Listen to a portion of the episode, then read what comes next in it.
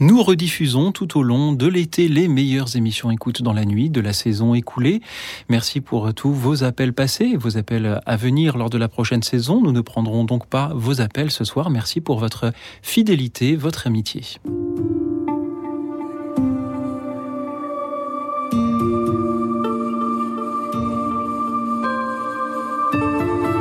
Écoute dans la nuit. Une émission de Radio Notre-Dame et RCF, Louis Auxil Maillard.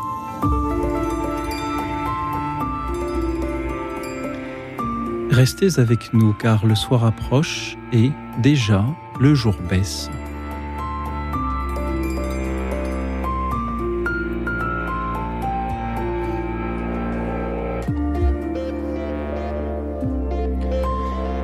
Bonsoir à toutes, bonsoir à tous, chers amis, chers auditeurs. Il y a deux jours, nous étions le 8 mai 2023. Et le 8 mai 2023, comme chaque année, le 8 mai, nous avons commémoré la fin de la Seconde Guerre mondiale et le souvenir de tous ceux qui ont alors donné leur vie pour leur pays. Et c'est pourquoi ce soir, chers amis, j'aimerais vous poser cette question. Aimez-vous votre pays? L'aimez-vous un peu? Beaucoup? Pas du tout? Passionnément? À la folie?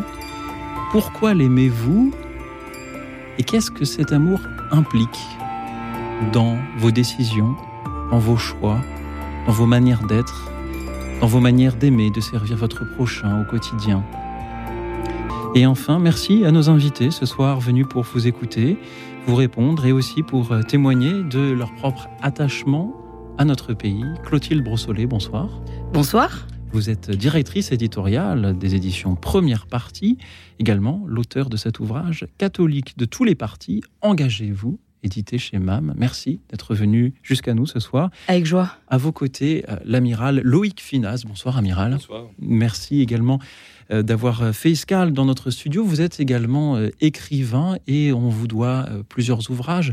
La liberté du commandement aux éditions des Équateurs, ainsi que ce roman, La Houle s'en allait au levant aux éditions des Équateurs également. Merci d'être venu jusqu'à nous ce soir également.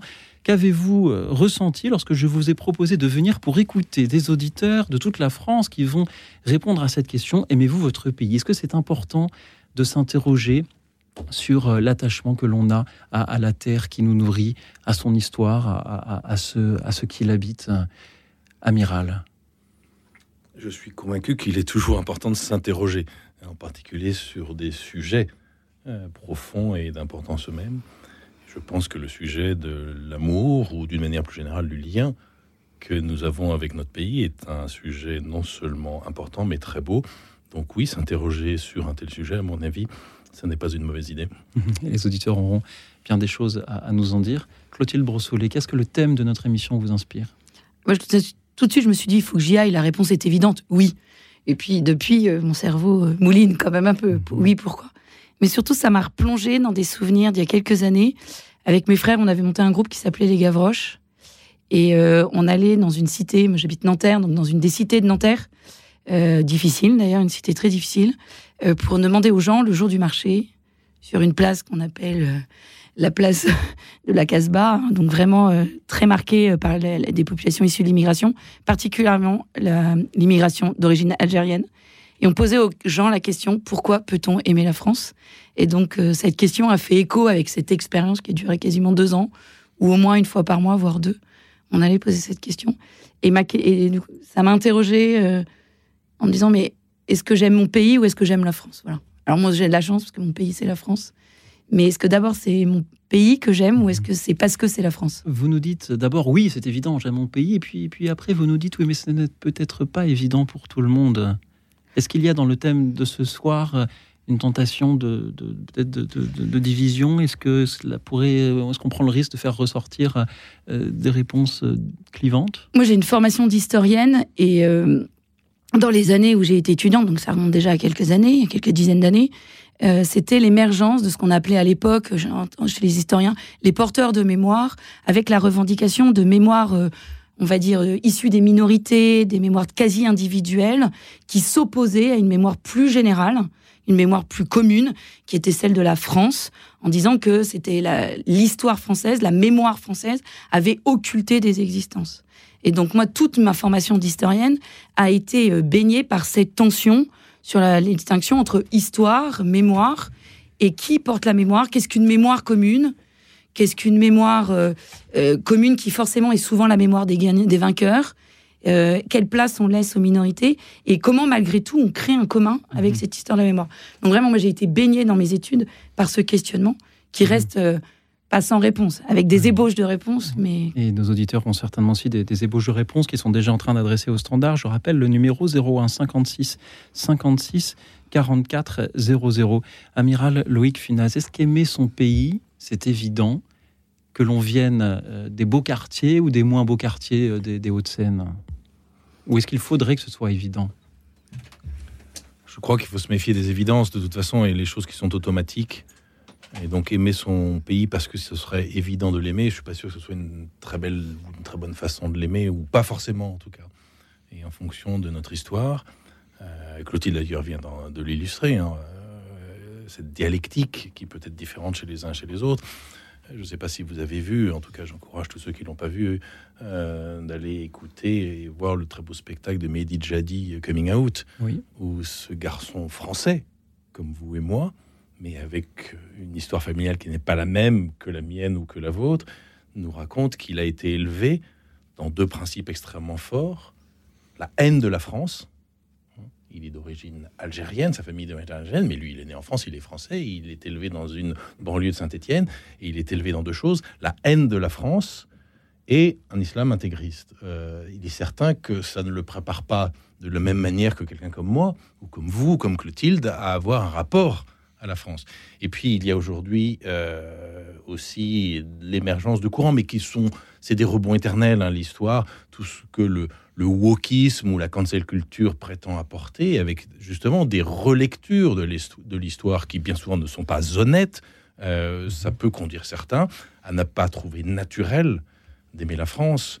Euh, tout comme d'autres pensent que c'est naturel sans avoir vraiment réfléchi à quelles étaient les conséquences et donc ne sont pas forcément mhm. plus intéressants. Donc c'est évidemment euh, pas la même chose pour tout le monde et les réponses à votre question sont, très diverses, ce qui n'est pas en soi une mauvaise chose. Je mhm. pense que la diversité de réflexion euh, peut être intéressante si on prend le temps, un, de réfléchir avec honnêteté et d'échanger, et là aussi avec honnêteté, et pas encaquer dans des dogmatismes et dans des haines qui sont stériles, recuites, éternelles mhm. et sans intérêt. Mhm. je vous remercie d'avoir cité le spectacle de Mehdi Jahadi, que je ne peux que recommander chaudement aussi euh, à nos auditeurs.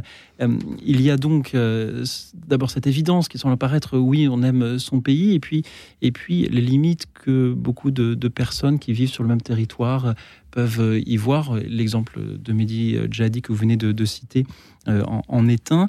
Est-ce un problème? À quel point? Et devons-nous, euh, en particulier en tant que chrétiens, nous sommes sur une, antenne chrétienne, devons-nous aider ceux qui n'aiment pas leur pays à l'aimer? Est-ce que nous devons euh, faire aimer notre pays par, ceux qui, l'habitent, par ceux avec qui nous partageons de fait la terre que nous habitons?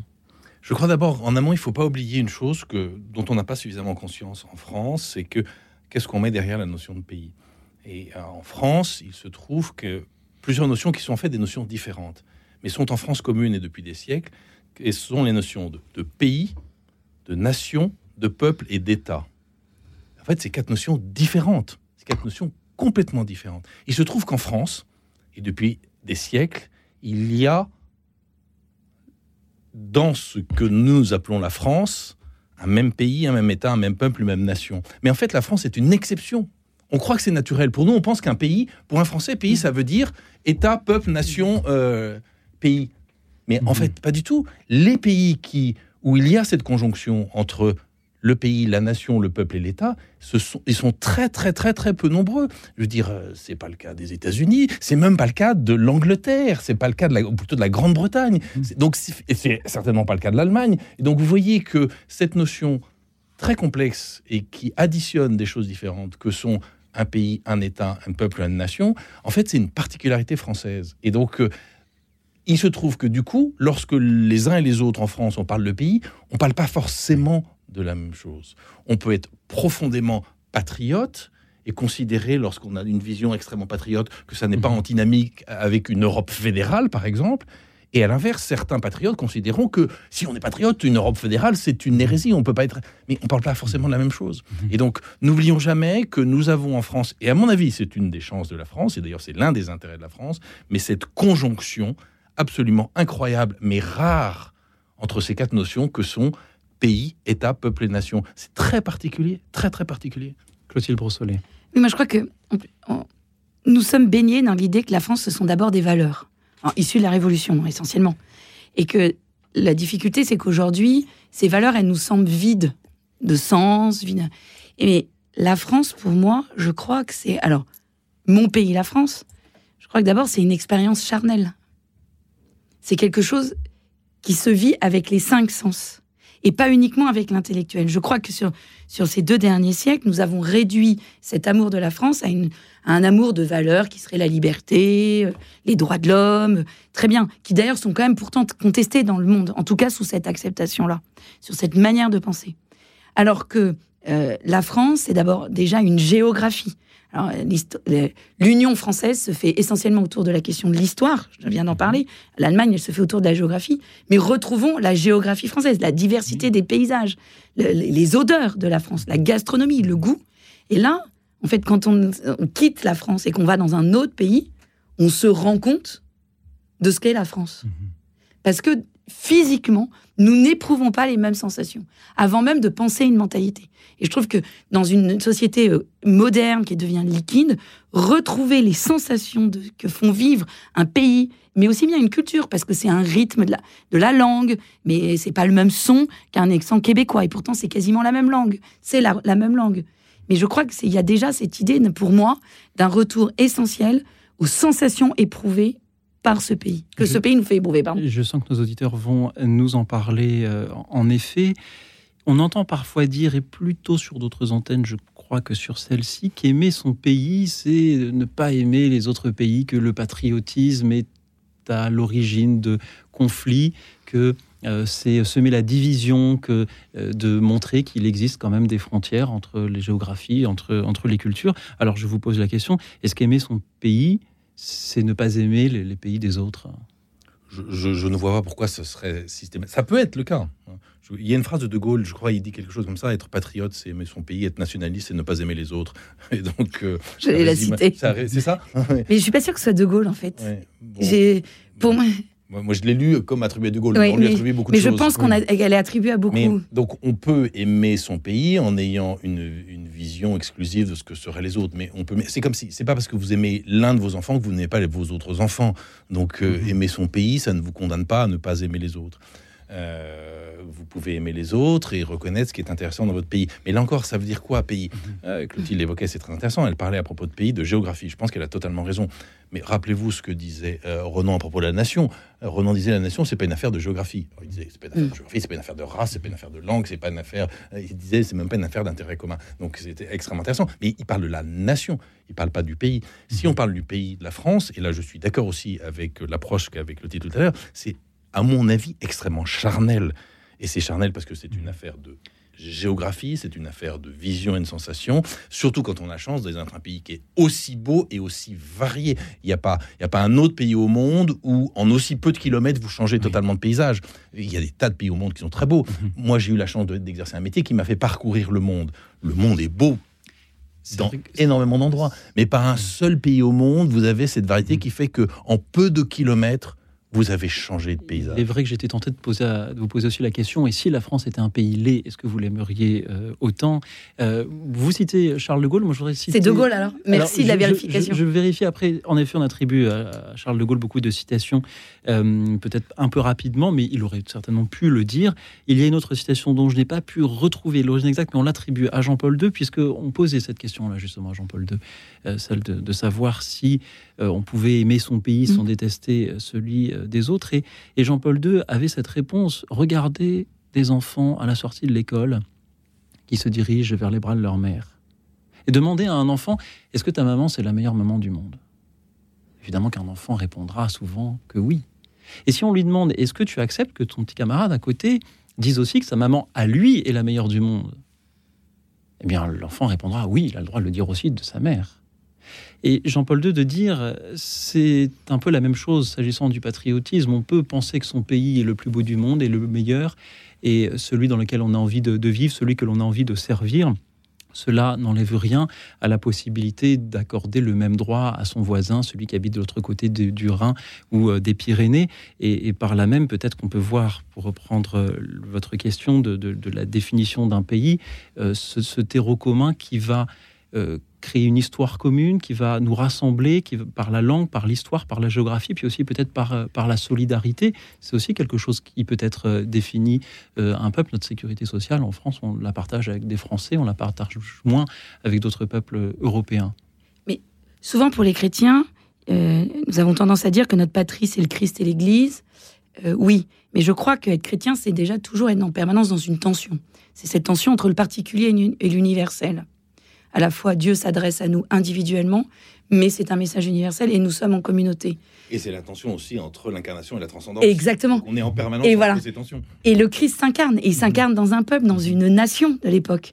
Et donc je crois que il faut accepter cette tension. Oui. Euh, ces derniers temps, je lisais des articles qui disaient on peut pas être, on doit pas préférer son pays à l'Église, mais en fait c'est pas un sujet. Il n'y a pas à préférer, c'est accepter cette tension. Et je crois que euh, moi je suis très marquée par la question de l'incarnation. Euh, le Christ s'incarne à un moment donné, dans une géographie donnée, un lieu. Il, prend chair et en prenant chair, il s'inscrit dans un peuple. Et donc, alors, c'est pas le peuple, c'est encore une question différente de, la patrie, mais donc nous ne pouvons pas penser que nous sommes des êtres qui ne s'inscrivent pas dans une histoire, dans une mmh. géographie. Nous ne sommes pas des êtres uniquement spirituels. Nous sommes des êtres incarnés. Et donc, dans ce lieu, nous avons à créer un commun, nous avons à créer quelque mmh. chose. Et ce lieu est forcément limité. Et parce que nous sommes des êtres limités. Et ce commun peut aussi se créer un petit peu par téléphone en participant à une émission de radio. Nous allons retrouver l'amiral Loïc Funaz et Clotilde Brossolet dans quelques instants, juste après une petite pause musicale. Clotilde Brossolet, vous vouliez de la géographie, vous vouliez un, un, amour de la patrie euh, incarné. Je crois que vous allez être servi puisque je vous propose d'écouter. Alors, la qualité musicale n'est peut-être pas extraordinaire, mais j'avais vraiment très envie de partager ce chant que l'on entend chanter par des chorales militaires, que l'on entend ici chanter par le chœur scout d'Europe du Grillon, Je t'aime ou ma patrie. On les écoute. Écoute dans la nuit, une émission de Radio Notre-Dame et RCF.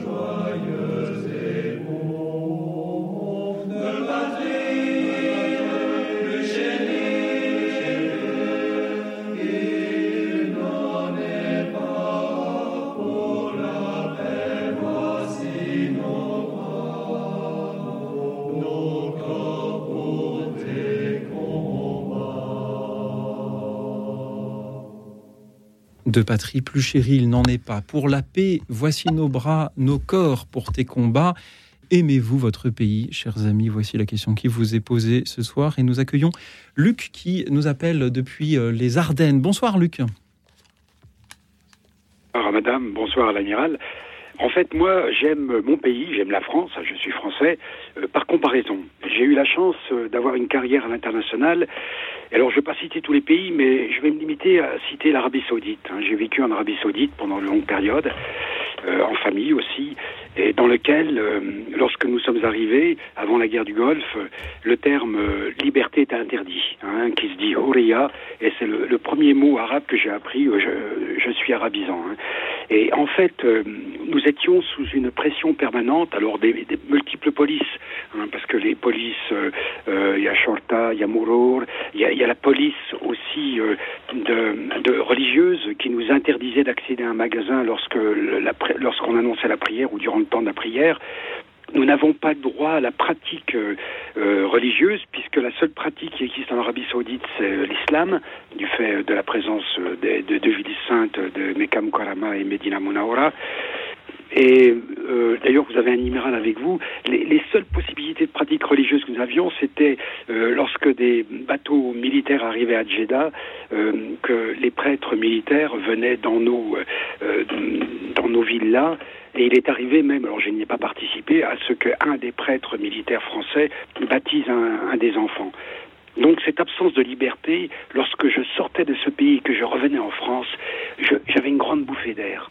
Hein, je suis aussi euh, engagé écologiquement il m'est permis de m'exprimer alors que dans beaucoup de pays, l'expression euh, contraire à celle du gouvernement est interdite.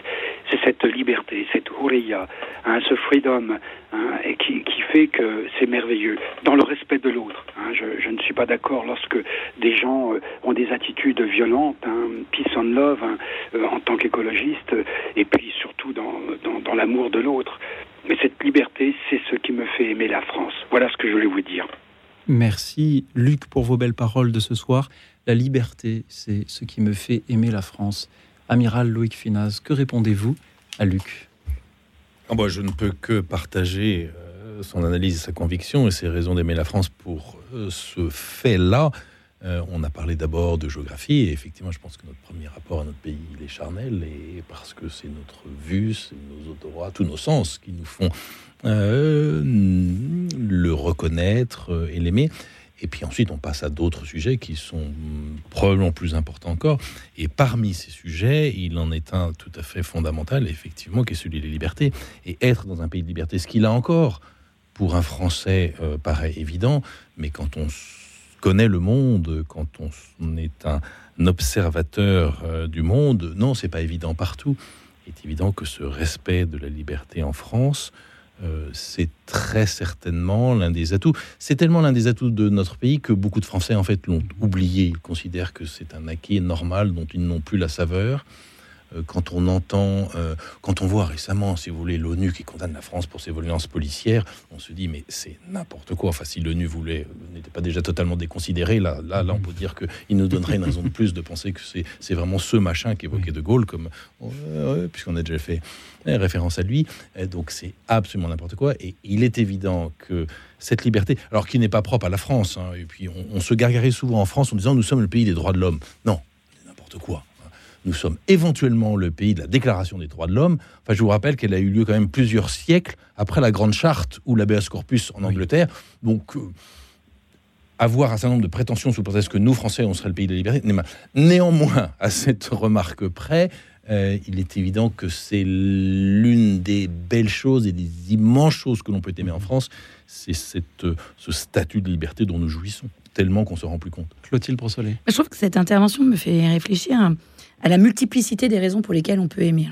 je le décalerai pour l'Arabie parce que je ne connais pas bien l'Arabie. C'est un pays qui, pour moi, n'a pas une grande histoire, donc je suis un peu frustrée en tant qu'ancienne historienne. Mais je parlerai de l'Iran. Euh, L'Iran, aujourd'hui, est un pays qui n'est absolument pas un pays de liberté. Et pourtant, je suis une passionnée de la culture iranienne, de la littérature iranienne. Je peux quand même dire que j'aime un peu l'Iran. Et euh, pareil, on pourrait dire la même chose pour la Russie. Ce que je trouve terrible, c'est qu'aujourd'hui, avec la guerre en Ukraine, on a commencé à condamner les auteurs russes il fallait plus lire Dostoïevski. Mhm. Euh, certaines, certains concerts ont été interdits en France parce que, enfin, de façon morale, on s'est mmh. auto-interdit des concerts parce que c'était de la musique russe. Et je trouve, et notre intervention me fait, me fait réfléchir à ça. C'est euh, est-ce que j'aime un pays euh, pour un de ces éléments ou pour d'autres? Et puis il peut y avoir des fragilités dans mon pays à un moment donné, mais il y a peut-être une histoire qui se transmet, une culture, une littérature. Donc il y a une, diversité, c'est ça qui est très beau, c'est que chaque pays offre une diversité au monde, de, beaucoup de choses au monde, parfois des choses beaucoup plus difficiles des choses que nous n'aimerions pas. Une grande euh, diversité d'auditeurs aussi, euh, sans doute. Luc, merci beaucoup euh, d'avoir été avec nous ce soir pour nous dire tout simplement si j'aime mon pays, c'est parce que c'est le pays, c'est un pays de liberté. Vous m'évoquez, Luc, ces quelques mots de l'évangile de Jean au chapitre 8. La vérité vous rendra libre. Alors moi j'entends d'un côté j'aime la France parce que c'est un pays où nous sommes libres, de l'autre côté j'entends la vérité euh, vous rendra libre. Est-ce là dire que la France serait euh, un pays par nature essentiellement euh, chrétien? C'est peut-être voilà un, lien que je vous laisserai faire, Clotilde, je vous vois rire, que je vous laisserai faire. La France est fille de l'Église. Après, est-ce qu'elle a à la hauteur de son statut c'est une autre question. Ce serait un autre sujet dont les auditeurs peuvent aussi témoigner euh, peut-être ce soir. On leur demande s'ils aiment leur pays, peut-être euh, peuvent-ils répondre sous cet angle-là. Luc, merci encore d'avoir été avec nous ce soir. Je vous propose, après les Ardennes, d'écouter euh, Nancy, puisque c'est de là qu'Alexis nous appelle. Bonsoir Alexis. Bonsoir Louis Auxil, bonsoir à vos deux invités. Clotilde et puis Monsieur l'amiral, j'ai oublié votre prénom, pardon. Loïc Finaz. Loïc, bonsoir, bonsoir. Euh, je, suis, très heureux de votre de votre sujet. Et puis j'ai pas écouté tous les échanges parce que j'ai écouté, j'ai éteint la radio. Mais euh, j'aime beaucoup ce sujet de la France et je suis très heureux de pouvoir euh, de pouvoir dire quelque chose là-dessus. La question de départ, c'était pourquoi est-ce que j'aime la France? Alors moi, je suis catholique et j'aime la France d'abord pour ses figures de sainteté. Entre autres, euh, je nommerai euh, Thérèse de Lisieux, bien sûr, Jeanne d'Arc, Charles de Foucault, euh, et bien d'autres. Il y en a tellement qu'on ne pourrait pas les citer tous. J'aime aussi la France parce qu'elle a envoyé beaucoup de missionnaires à travers les missions catholiques de Paris. Il y a aussi Saint-Vincent de Paul, bien sûr, avec les Sœurs de la Charité. Et j'ai entendu un jour une citation, un proverbe anglo-saxon qui dit Heureux comme Dieu en France. Et je trouve ça très très important de penser à ça. Euh, D'abord en tant que catholique, mais pas que, parce que euh, bon, c'est vrai qu'il y a eu beaucoup d'apparitions mariales. Il y a eu aussi beaucoup d'influence des dominicains et des franciscains.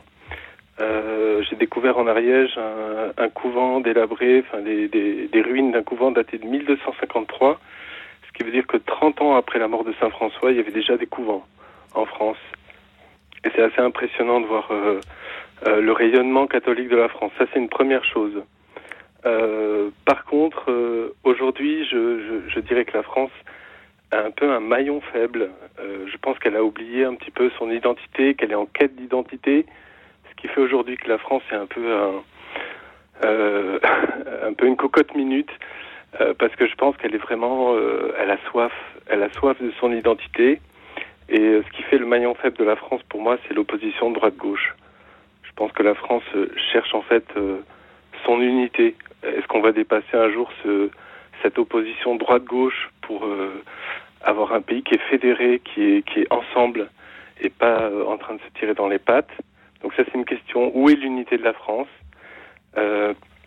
Et enfin, je voulais dire, la France incarne beaucoup de valeurs, et, mais elle a beaucoup de défis devant elle parce qu'elle est tout le temps en train de reconstruire son passé, et peut-être euh, qu'il est temps d'identifier quels sont les, euh, les points forts et les points faibles de la France, quel est son charisme et sa mission euh, au cœur des nations. Pour moi c'est un laboratoire d'humanité la France, mais elle est trop souvent victime de récupération politique ou économique, et c'est pour ça qu'elle doit reconstruire une identité forte et structurée à l'abri de ces récupérations qui la qui la minent sans vouloir rebâtir le passé, mais en cherchant euh, du côté du, du don, euh, en dehors de toutes les appropriations mythologiques ou idéologiques. Euh, pour moi, la force de la France est dans son terroir. Merci, Alexis. Merci pour euh, vos belles paroles. Où est l'unité de la France, demandez-vous? Clotilde Brosson. Oui. Pendant, les, euh, pendant le- les la campagne des élections présidentielles, là, il y a quelques mois, j'avais rencontré un ami qui est maire, enfin j'ai eu l'occasion de le revoir à ce moment-là, qui est maire d'une ville de cité un peu difficile, particulièrement difficile, où il y a eu beaucoup d'émeutes. Et, euh, et on a eu une longue discussion sur la question de l'identité de la France. Il était contre ça, il est catholique, et il dit, mais le problème de l'identité, c'est qu'elle est enfermante, et elle se, enfin, elle se cristallise et elle s'enferme. Il dit, moi, je préférerais que nous parlions de vocation de la France. Et je trouve que c'est très intéressant comme approche, parce que euh, aujourd'hui, le terme identité fige quelque chose. Il est récupéré. Et, et voilà, il est récupéré, évidemment, mais surtout, on fige, parce que quand on parle d'identité, souvent, on rêve d'une France, on va dire, des années, euh, d'une France des Trente Glorieuses, que nous avons un peu idéalisée, avec euh, un faible taux de chômage, une population assez homogène, une classe moyenne qui sert encore de terreau d'intégration. Aujourd'hui, cette classe moyenne a quasiment disparu, ou en tout cas, elle n'existe plus dans le discours public. Et euh, je trouve que si on repart de la question de la vocation de la France, ça nous oblige, nous Français, à nous poser la question de ce que nous avons reçu et ce que nous avons à transmettre. Contrairement à l'identité, qui doit incorporer, là, c'est qu'est-ce que j'ai à transmettre? Et On je- est plus du côté du don. Du et, coup. et voilà, et c'est là où je vous Ouais. rejoins, c'est la question du don. C'est en vous Ouais. entendant parler du don. Et cela rejoint aussi le début de votre témoignage où vous mettiez en avant, Alexis, ces figures de sainteté. Qu'est-ce que la sainteté si ce n'est justement euh, la charité, euh, le don? Euh, Alexis, restez avec nous. Peut-être que euh, l'amiral Loïc Finaz a aussi euh, une réaction à ce que vous nous avez dit. Bon, on pourrait en avoir beaucoup parce que hum, Alexis nous a dit beaucoup, beaucoup de choses, mais je veux seulement rebondir sur euh, euh, cette idée qui me paraît effectivement plus intéressante et plus riche que la vocation, c'est plus intéressant que l'identité. Et là aussi, puisque décidément on va être sous le signe de Gaulle, De Gaulle a une phrase très belle et en fait, euh, plus je plus je vieillis, plus je prends du recul sur les choses parce que c'est le fait des hommes de mon âge, plus je me dis qu'il avait raison. De Gaulle dit, dit un jour il existe un lien multiséculaire entre la grandeur de, Fran- de la France et la liberté du monde. Et plus l'observateur du monde que le marin qui l'a parcouru, que j'ai été, euh, accroît sa réflexion et sa connaissance de ce monde, en tout cas sa perception, plus je me dis que De Gaulle a raison. Mais c'est pas une histoire de fierté qu'on devrait avoir quand on entend cette phrase, mais bien d'exigence, ce qui revient bien au commentaire de Clotilde sur la vocation, c'est quelle exigence cela nous lègue-t-il face à cette responsabilité s'il y a effectivement un lien entre la liberté du monde et la grandeur de la France? Et je pense que De Gaulle a raison. Je, peux vous l'illustrer très rapidement par quelque chose qui m'est arrivé et qui m'a profondément marqué. J'ai eu la chance de faire l'école de guerre euh, aux États-Unis. J'ai pas fait l'école de guerre en France. Euh, j'ai ultérieurement dirigé l'école de guerre en France, mais moi, quand j'étais élève à l'école de guerre, c'était aux États-Unis. Et j'ai vécu cette expérience particulière que tous les Français, avant, après moi, la, la marine française envoie chaque année l'un de ses officiers faire l'école de guerre, non pas en France, mais aux États-Unis. En fait, elle en envoie un aux États-Unis, un en Angleterre, un en Allemagne et un an sur deux en Italie ou en Espagne. Et donc, l'année où je fais l'école de guerre, moi, je pars aux États-Unis. Et pendant cette année aux États-Unis, toute l'année, sans cesse, les professeurs dans cette école, dont la mission première est de faire comprendre aux Américains que le monde est plus compliqué qu'ils ne l'imaginent, les professeurs sans cesse se tournent vers le français pour lui demander quelle est sa vision du monde, parce qu'ils savent que la vision du monde du français est intéressante. Donc ça, c'est le Mm. premier élément très intéressant.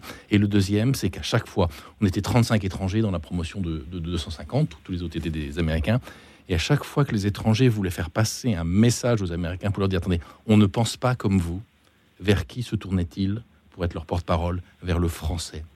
Je n'ai pas une seule fois pensé que c'était lié à ma propre personnalité. J'ai toujours su, compris que c'était parce que j'étais le français du groupe, que ce soit dans la vision des professeurs ou dans la vision des autres officiers qui étaient dans ma promotion. Et à mon avis, c'est à mon échelle très modeste une illustration de cette très belle phrase de De Gaulle. Il existe un lien multiséculaire entre la grandeur de la France et la liberté du monde. Et peut-être notre devoir est-il d'entretenir justement ce lien-là. Merci Alexis d'avoir été avec nous. Merci beaucoup à vous et bonne continuation d'émission. Merci, euh, cher euh, Alexis, de nous avoir parlé de ces figures de sainteté, de nous avoir parlé de, de l'unité de la France. Merci à tous ceux qui continuent à nous appeler pour répondre à, à cette question. Aimez-vous votre pays et pourquoi Nicole est à présent avec nous? Bonsoir Nicole. Oui, bonsoir. Nicole, pourriez-vous éteindre votre radio, s'il vous plaît Voilà. Petit écho, dites-nous, Nicole, aimez-vous votre pays et pourquoi?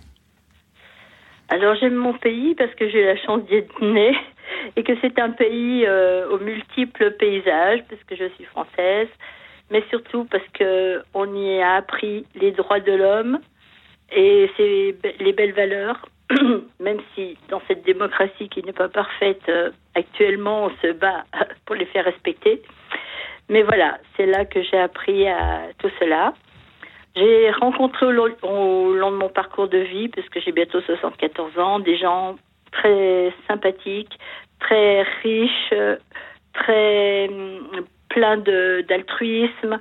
Et voilà, malgré les, les, chaos de la vie qu'on a tous, euh, ces belles personnes euh, qui pouvaient s'exprimer dans leurs actions diverses et variées, dans les associations, dans les animations de jeunes. Voilà, ont fait que j'ai aimé euh, d'autant plus euh, mon pays. Mais euh, voilà, je me dis, est-ce que si j'étais un homme ou même une femme en temps de guerre, est-ce que je voudrais, si j'avais la liberté de le faire, me battre pour mon pays et ses valeurs? Parce que tuer, c'est tellement une horreur. Et ce n'est pas dans notre éducation. Et le tu ne tueras pas de la Bible me fracasse aussi parce que lorsque les guerres arrivent, euh, les, on réquisitionne moult jeunes et on les envoie au combat dans des, un enfer indescriptible, traumatisant et contraire aux valeurs. Et les femmes s'y mettent aussi parce qu'il faut bien un peu aussi euh, voilà, être résistante, euh, soutenir le moral des troupes à l'arrière, etc mais je me disais que j'aurais bien envie de fuir ailleurs et qu'ailleurs, il y a aussi de belles valeurs parfois, pas partout. Il y a aussi de, des communautés chrétiennes fédératrices, des belles personnes à découvrir et où il y a la paix. je sais. Le, le, monde est un chaos quand même euh, depuis la nuit des temps et je dirais vulgairement que j'en voudrais, j'en veux à Dieu qui regarde, qui nous regarde nous battre depuis la nuit des temps Mhm. pour des raisons d'économie, de, défense de nos valeurs ou d'expansion, enfin plein de choses très mêlées, noires ou blanches. Quel enfer sur Terre quand ça s'y met, et cela s'y met trop souvent en route. Nicole, voilà. merci beaucoup pour euh, vos belles paroles et pour cette question. Accepterais-je de me battre pour euh, mon pays? Je n'ai aucune envie de, de tuer quelqu'un. Je citerai la doctrine sociale euh, de, de l'Église les exigences de la légitime défense justifient l'existence de forces armées dont l'action doit être placée au service de la paix. Ceux qui président avec un tel esprit à la sécurité et à la liberté d'un pays apportent une authentique contribution à la paix. Et je, vous remercie, Nicole, d'avoir posé cette question-là. Quand on est un militaire, quand on est un militaire, on fait partie du matériel et ça, c'est horrible. Merci Nicole. les morts. Oui, merci d'avoir posé cette question-là, alors que justement, euh, avant-hier, nous avons commémoré la fin de la Seconde Guerre mondiale et le souvenir de tous ceux qui ont alors euh, donné euh, leur vie. Amiral Loïc Finaz, comment réagissez-vous lorsque vous entendez Nicole se poser cette question-là? D'abord, en répondant que la guerre, c'est toujours violent, laid, terrible, et qui donc il faut toujours chercher à l'éviter. Ensuite, et vous l'avez vous-même dit, c'est justement parce que c'est terrible, violent, laid, horrible qu'il faut l'éviter. Et c'est pour ça qu'on a des forces armées, pour que, effectivement, aucun agresseur n'ait envie de nous attaquer parce que ça lui coûterait trop cher. Donc, il y a dans les démocraties des militaires, d'abord pour éviter, justement, Hein, et c'est le cas de la France, que notre pays soit en guerre. Ça, c'est la première partie de ma réponse. La deuxième partie de ma réponse, c'est que non, euh, un militaire, ça n'est jamais du matériel, et un militaire ne se moque pas des morts. Ça, c'est pas vrai. C'est pas vrai, en tout cas pas dans les grandes démocraties. Et c'est d'ailleurs pour cela, et c'est au cœur du processus démocratique, l'armée permet que cette horreur qui est celle de tuer, que Nicole a évoquée, ne soit confiée qu'à un petit nombre pour que les autres en soient libérés. Ça existe depuis très longtemps. Hein. Ce sont les grands ordres du Moyen Âge qui n'étaient pas aussi moyenâgeux qu'on le dit, hein, où vous aviez les oratores, ceux qui priaient. C'est peut-être d'ailleurs ce qui manque aujourd'hui à notre euh, civilisation, c'est qu'il n'en ait pas plus. Il y avait les laboratores, ceux qui travaillaient, c'est-à-dire la majorité des citoyens, et il y avait les bellatores, ceux qui faisaient la guerre, et qui étaient là pour que les autres n'aient pas à le faire. Et ça, c'est au cœur du processus démocratique. Il n'y a pas de grande démocratie qui n'ait pas une armée qui tienne la route. C'est ça qui est le garant d'une démocratie. Et c'est pour ça que les militaires sont les seuls qui ont cette énorme et terrible responsabilité qui est celle de porter la mort pour leur pays. Pour euh, saluer tous euh, les militaires qui euh, défendent leur patrie. On va continuer à en parler ce soir. Nicole, merci d'avoir été avec nous. il y a quelques instants, un auditeur nous parlait de l'unité du pays malgré les divergences parfois d'opinion. Et c'est pourquoi je vous propose d'écouter quelqu'un qui a eu des opinions bien tranchées mais qui aimait son pays. Jean Ferrat chante Ma France. Écoute dans la nuit une émission de Radio Notre-Dame et RCF.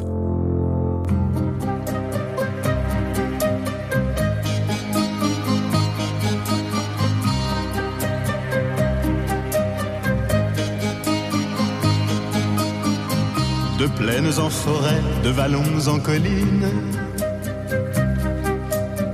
du printemps qui va naître à tes mortes saisons de ce que j'ai vécu à ce que j'imagine, je n'en finirai pas d'écrire ta chanson, ma France. Au grand soleil d'été qui courbe la Provence, déjeuner de Bretagne aux bruyères d'Ardèche quelque chose dans l'air à cette transparence et ce goût du bonheur qui rend ma lèvre sèche. Ma France, cette air de liberté au-delà des frontières, aux peuples étrangers qui donnaient le vertige et dont vous usurpez aujourd'hui le prestige. Elle répond toujours du nom de Robespierre, ma France. Celle du vieil Hugo tenant de son exil. Des enfants de 5 ans travaillant dans les mines celle qui construisit de ses mains vos usines, celle dont Monsieur Thiers a dit qu'on la fusille, ma France.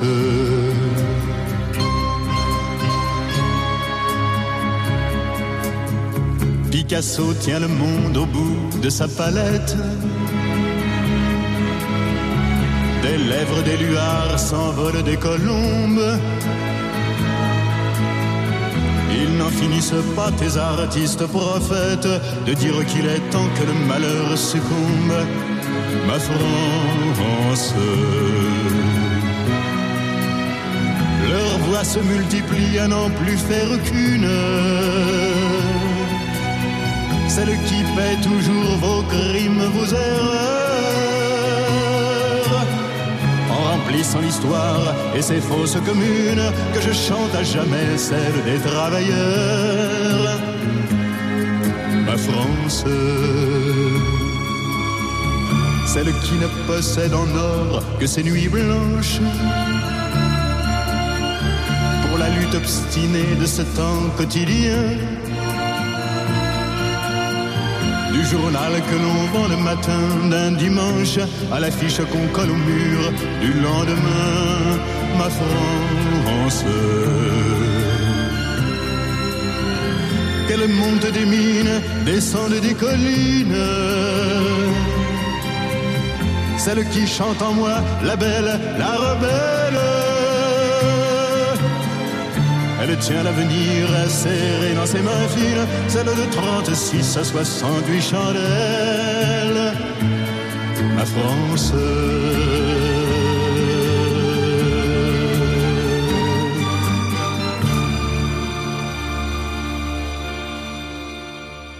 On peut ne pas partager les opinions politiques de Jean Ferrat, mais cela n'empêche pas d'admirer sa voix et la beauté de ses paroles dans Ma France. Merci à lui de si bien la chanter, cette France. Nous allons dans quelques instants écouter Jean-Daniel, mais auparavant, Clotilde Brossolet, vous vouliez réagir aussi à ce dont nous parlions juste avant la pause musicale, l'engagement de ceux qui euh, euh, servent sous les drapeaux pour défendre leur pays, parfois en, ayant à tirer sur une gâchette. Oui, parce qu'aujourd'hui, nous sommes dans un pays euh, de, oui.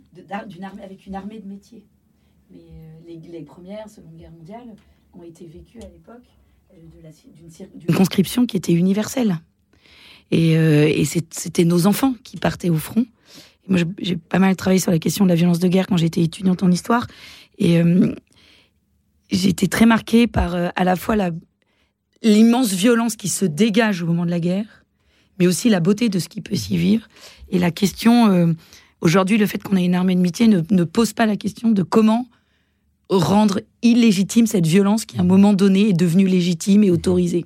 Et comment la rendre à nouveau interdite. Et, euh, et ça permet à nos pays aujourd'hui de vivre en paix, même si ils sont, euh, certains de nos hommes sont dans les, sur des, des, lieux de guerre. Dans des, voilà, et, euh, et de continuer à faire vivre cet esprit de paix alors que nous avons des hommes de notre, de notre pays qui se battent. Voilà. Merci à eux encore une fois. Amiral Louis Oui, je voudrais rebondir sur à la fois ce que vient de dire Clotilde et ce que tout à l'heure euh, votre auditrice Nicole disait. Elle disait euh, on ne peut pas même se battre, euh, même pour son pays. quand on est à la guerre et qu'on se bat, c'est le pays à ce moment-là est plus que jamais quelque chose d'incarné, pour, reprendre des mots qu'on a déjà utilisés. On ne se bat pas pour son pays qui serait une notion abstraite. On se bat pour protéger sa femme, ses enfants, sa famille, ses amis. Voilà pourquoi on se bat. Et c'est ça qui fait que malgré la violence du combat que vous menez, et c'est aussi la légitime défense que vous évoquiez tout à l'heure, Luxil, euh, on se bat pour cela, et c'est incarné, ça donne des raisons de se battre. Ça rend pas le combat euh, moins violent et euh, moins laid, mais ça le légitime, malheureusement. Mais évidemment, entre un pays qui en agresse un autre et un pays qui se défend, c'est pas du tout la même posture. C'est pas du tout la même posture. On ne peut pas aujourd'hui reprocher aux Ukrainiens de tuer dans les combats qu'ils mènent contre l'agresseur russe, quel que soit, et je partage votre vision, quel que soit l'amour qu'on peut avoir par ailleurs pour la Russie. Mais c'est autre chose, et, tout mélanger d'ailleurs, c'est un peu dommage. Mais je veux dire, les Ukrainiens aujourd'hui, ils se battent pour défendre mm-hmm. leurs femmes et leurs enfants. Mm-hmm. Et c'est totalement concret. Et ça, on ne peut pas leur reprocher. Il n'y a pas de plus grand amour que de donner sa vie pour ceux qu'on aime, pour nous entendre dans l'évangile après-demain. Moi, je remercie encore une fois Nicole euh, d'avoir osé poser cette question-là euh, ce soir et, je crois que c'est aussi un, devoir de se la poser lorsque euh, la, Russie a envahi l'Ukraine. En effet, je me la suis posée aussi car on entend à la télévision russe des personnes qui disent qu'après l'Ukraine, il faudra aller en Moldavie, il faudra aller en Pologne. Et je me suis demandé, alors, bon, si c'est l'Ukraine qui envahit, c'est loin, j'y vais pas. Mais si c'était la Pologne, est-ce que j'irai? Je n'ai évidemment pas la réponse, mais je remercie euh, voilà, ceux qui m'ont aidé à me poser cette question. Je remercie Jean-Daniel aussi qui nous rejoint depuis euh, Caen. Bonsoir Jean-Daniel. Bonsoir Maillard, bonsoir Clotilde, bonsoir Amiral. Merci Jean-Daniel d'être avec nous. Aimez-vous votre pays? J'adore la France. J'adore mes racines séculaires. Je suis français breton, palois, parisien, vosgien, normand. Et euh, j'adore la France. Mais euh, au-delà, aujourd'hui, j'aimerais avoir la nationalité européenne. Parce que c'est De Gaulle qui a créé l'Europe, ça faut pas l'oublier. Et pour moi, la, langue européenne devrait être la langue française. Et je vais peut-être choqué dans mes propos, vous me coupez si je vais trop loin. Euh, pour moi, la guerre euh, Russie-Ukraine est un échec de l'Europe. Je m'explique. De Gaulle, quand il voulait créer l'Europe, il voulait la créer de la pointe du Raz jusqu'à l'Oural, en incluant une partie de la Russie. Et on est plus, géographiquement, on est plus proche de la Russie que des États-Unis. Et c'est un échec de, l'Europe. Jean-Daniel, merci pour vos belles paroles de ce soir. Vous aimez la France car la France a créé l'Europe. Vous aimeriez avoir une, nationalité euh, européenne. Peut-être que euh, des auditeurs auront sur ce sujet euh, des, avis différemment passionnés, mais je veux vous remercier, Jean-Daniel, d'en avoir parlé. Évidemment, on pense à l'histoire de France et, à ces époques où l'on a fait vivre dans un même pays des personnes de cultures très différentes, car entre la Provence et la Bretagne, ou entre la Bretagne et l'Alsace, il y en a euh, des, différences peut-être euh, similaires à celles qui, euh, peut-être d'une même nature que celles qui distinguent aujourd'hui la France du Portugal ou, le Portugal du Danemark. Jean-Daniel, merci pour cette, cet espoir partagé ce soir. Clotilde Brossolet, qu'aimeriez-vous lui répondre? Merci à vous. Alors moi, je ne suis pas du tout attachée à l'idée d'avoir une nationalité européenne. parce que, mais ça dépend de quelle Europe on parle. Si on parle de l'Union européenne, je me sens pas du tout attachée viscéralement, charnellement à cette Union européenne. Euh, voilà, une espèce de grand machin euh, qui en plus aujourd'hui me semble un peu en faillite et très éloigné d'ailleurs euh, des Européens. Voilà, je me je me retrouve pas dans la Commission européenne pour être quasiment caricatural. En revanche, oui, je me sens issu d'une civilisation européenne, mais en fait qui est plutôt appuyée pour moi sur trois trois villes, trois cités, euh, Rome, Athènes, Jérusalem, et donc peut-être plus large que l'Europe telle qu'on la définirait aujourd'hui continentale, mais une Europe qui à un moment a eu euh, ses racines dans le bassin méditerranéen, euh, et avec un ferment de civilisation issu du droit, de la conception de la personne humaine. Là, oui, je me sens européenne, mais toutefois, moi j'ai vécu en Belgique, et pourtant on, partage la même langue, j'étais à Bruxelles, j'ai vécu un an et demi à Bruxelles, mais je me suis jamais sentie autant française qu'en étant à Bruxelles, alors qu'on est, nous sommes très proches. Euh, mais bien parce que déjà dans ma manière de marcher dans la rue, les gens disent oh ça doit être une française celle-là, elle respecte pas le bonhomme rouge, voilà.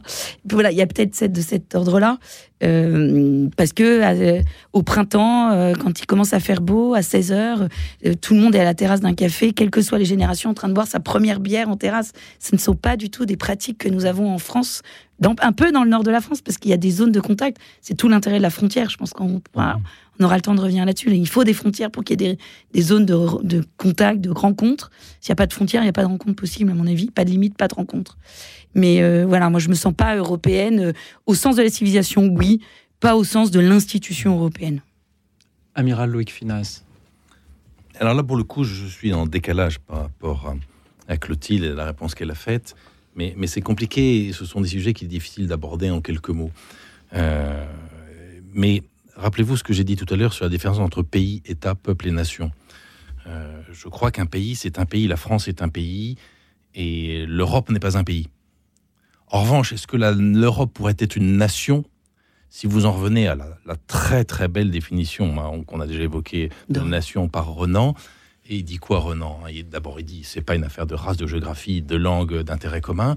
Et il dit c'est un héritage commun de bonnes et de mauvaises choses que l'on accepte. Et ensuite, il dit et c'est la volonté d'avoir un destin ensemble et de faire quelque, et de construire ensemble. Eh bien, si vous achetez, et, et je suis assez tenté de le faire, cette très très belle définition de la nation, et indépendamment des déceptions que les instances européennes d'aujourd'hui peuvent nous causer, indépendamment de ça, si vous achetez cette définition de la nation, à ce moment-là, moi je pense que l'Europe est une nation. Et j'aimerais faire partie d'une vraie nation européenne. Et je serais heureux que mes enfants aient une carte d'identité européenne. Mais là, on parle de nation. On ne parle pas de pays. Et je suis convaincu que dans cette Europe nation, il y aurait toujours une place, et probablement même plus belle encore et plus intéressante pour nos pays, qui du coup seraient débarrassés de leur nationalisme stupide, de leur poids étatique et d'un certain nombre de contingences qui pour moi sont des pollutions.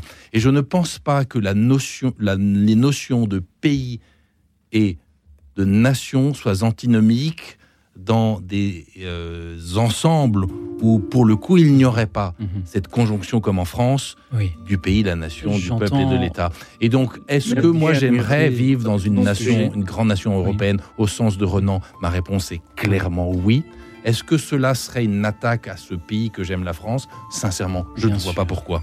J'entends la difficulté qu'il y a ce soir à parler du sentiment d'appartenance à la France et à l'Europe. Et, et j'ai encore cette tentation de le transposer aux régions, à quelques mètres d'ici, de nos studios. Il y a le siège de l'Union des sociétés bretonnes d'Île-de-France. Je vois Clotilde qui rit. oui, parce que je vous retrouve bien, Louis Auxil. Mais parce que, parce que il y a un siècle, venaient des Bretons en Île-de-France pour travailler à l'usine. Ils ne parlaient pas français. Ils n'avaient pas de toit. Ils, euh, ils cherchaient une entraide. Et s'il y avait eu la radio à cette époque, peut-être aurait-il fait des émissions pour dire oui, mais est-ce que j'ai envie d'avoir la nationalité française? Est-ce que la France est une nation, un peuple, un pays? Et je me demande si dans 100 ans, s'il y a encore un studio de radio ici, on demandera à des auditeurs aimez-vous l'Europe? Qu'est-ce qui fait que vous l'aimez? Quelle est la, la vocation de l'Europe? Comme ce soir, nous leur demandons, je le redis, aimez-vous votre pays? On continue. Vous avez dit quelque chose de très intéressant. Dans un instant, on, va, on va rebondir dessus juste après, Amiral. Merci, à tout de suite.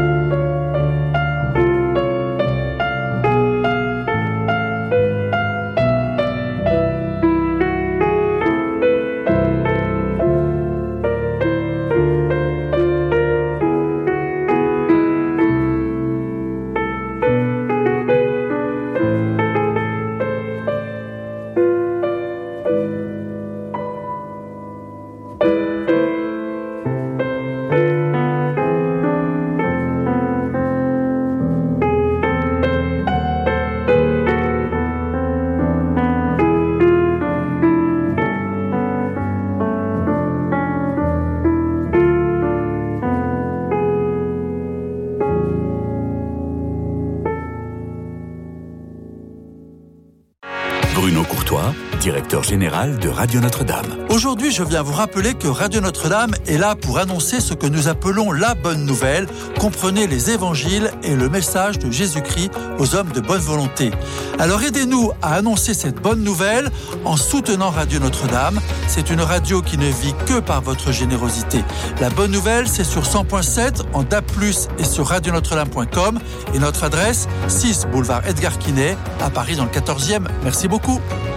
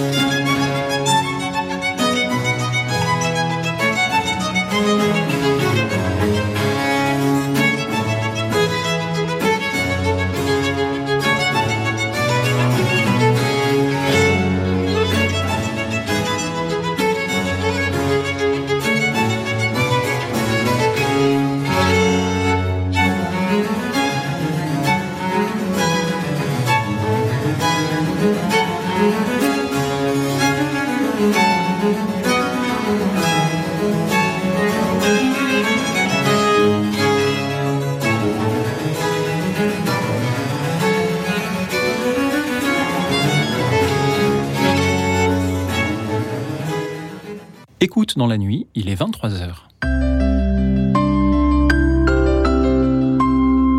Radio Notre-Dame. Vous écoutez une rediffusion d'écoute dans la nuit de cette année. Merci pour votre présence parmi nous. Nous avons hâte de pouvoir de nouveau prendre vos appels à partir de septembre.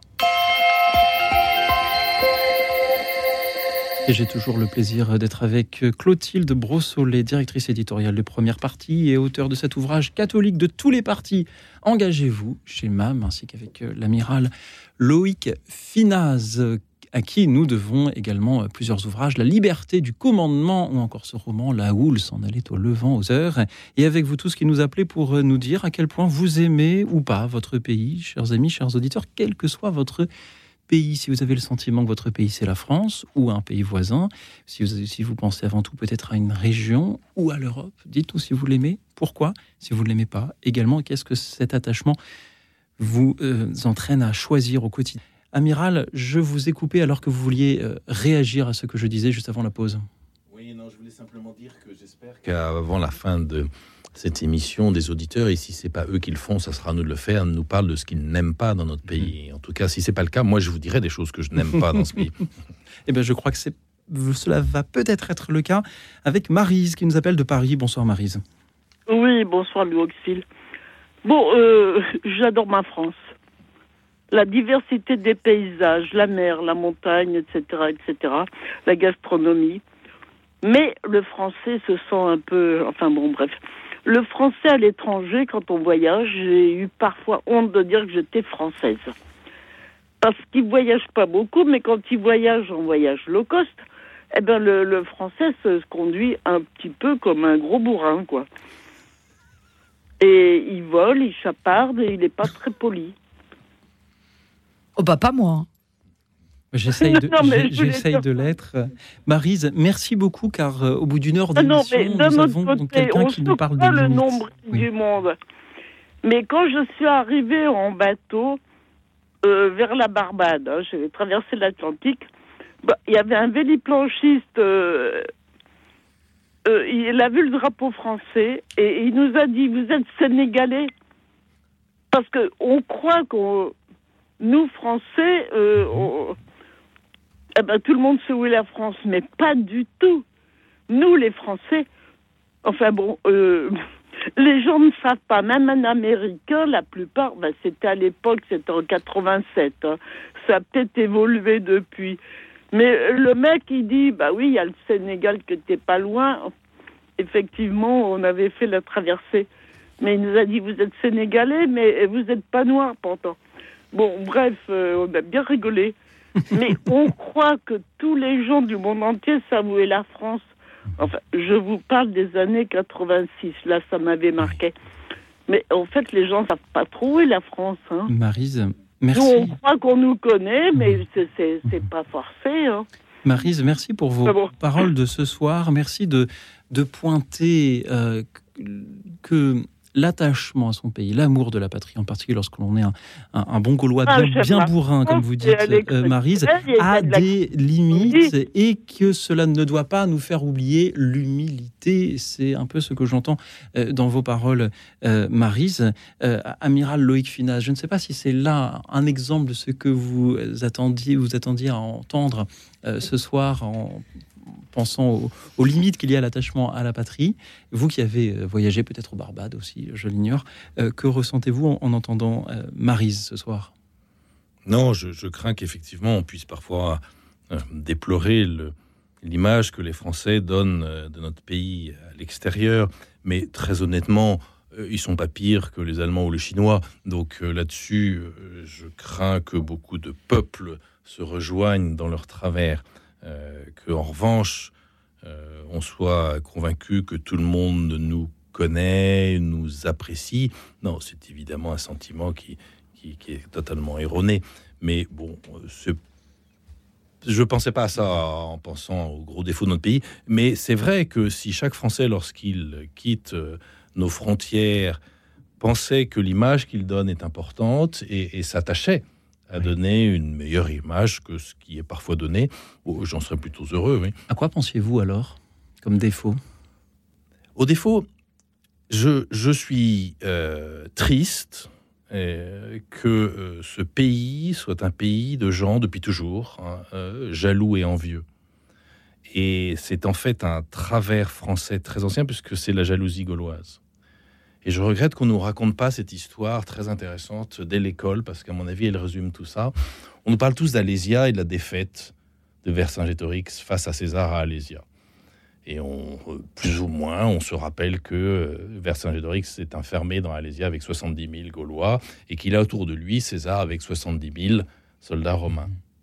Et à la fin de l'histoire qu'on nous raconte, ce sont les soldats romains qui l'emportent. Ce qu'on oublie de dire, c'est que autour des 70 000 soldats romains qui encerclent les 70 000 Gaulois qui sont dans Alésia, ce qu'on oublie de dire, c'est qu'il y a 230 000 soldats gaulois, et qui sont des vrais soldats, et qui sont des bons soldats, qui encerclent César. Donc en fait, César, il est pris en tenaille entre les 70 000 soldats de Vercingétorix dans Alésia et les 230 000 Gaulois qui l'entourent.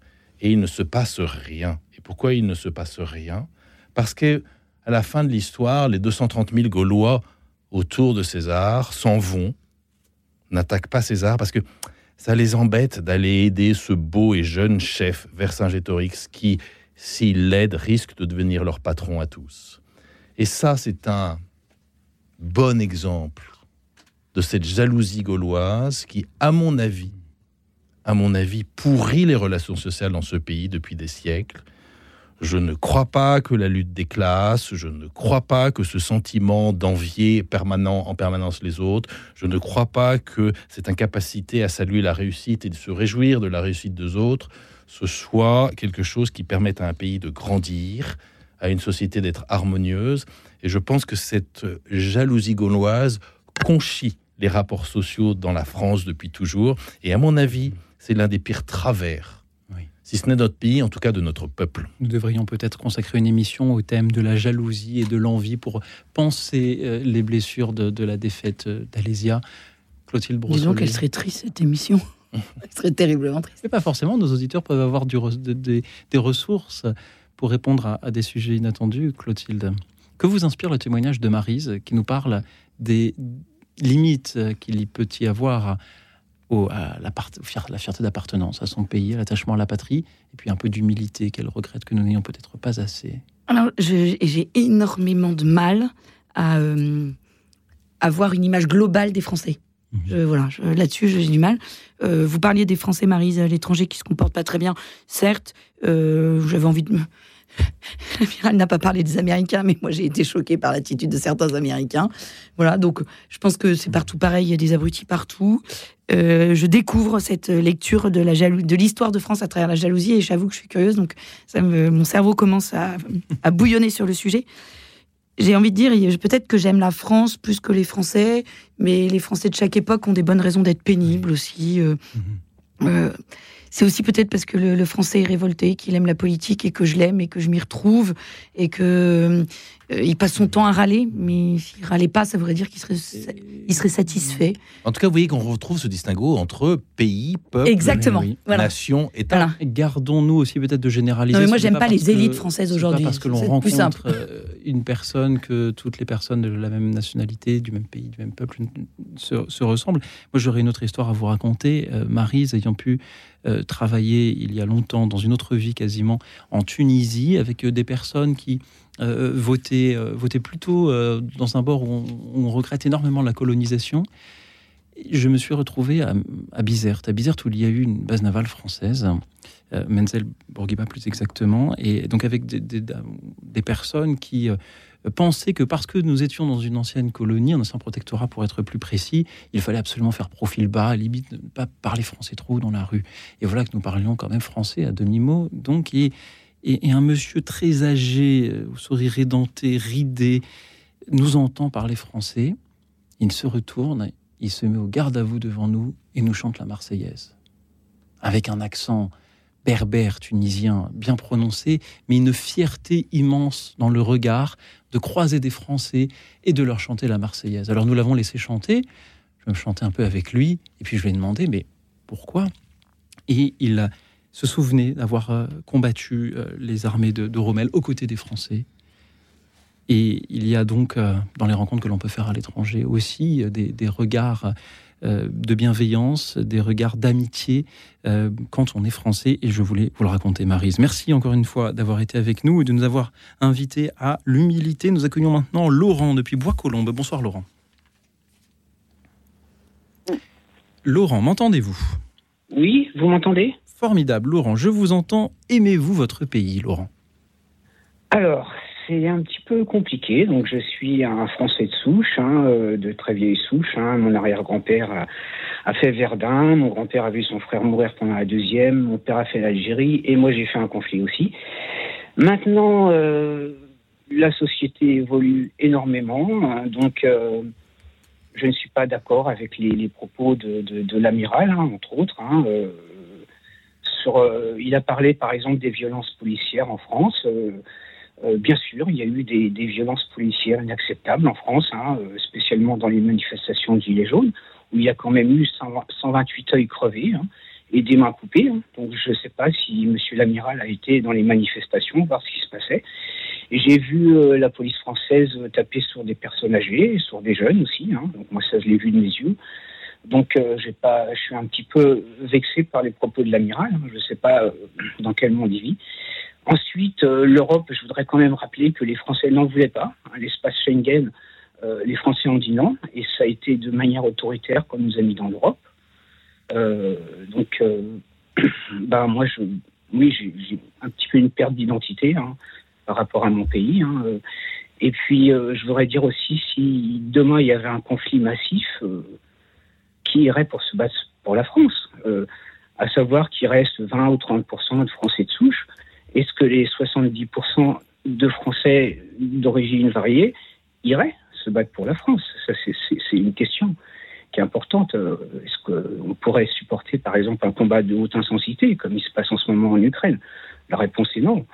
Et puis, euh, pour Monsieur l'amiral, je voudrais lui dire aussi que bah, on a supprimé l'armée française. Hein, ça, c'est un fait. Hein, on n'a plus, énormément de moyens. Donc, euh, bah, écoutez, moi, j'ai vécu assez longtemps à l'étranger. Euh, je pensais même finir ma vie à l'étranger parce que j'étais déçu de ce qui se passait dans mon pays. Et finalement, je suis revenu en France parce que je vais mourir là, je suis né là. Mais euh, voilà, donc j'ai un sentiment un, petit peu mitigé.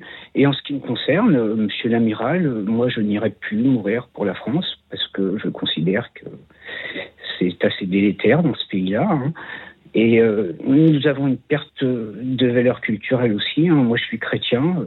Je voudrais rappeler que dans notre pays, euh, la moitié des églises ont été pillées et vandalisées, mhm. et que l'État bah, n'a pas dit mot sur, sur ça. Donc, je suis aussi un peu révolté par rapport à ça. Mhm.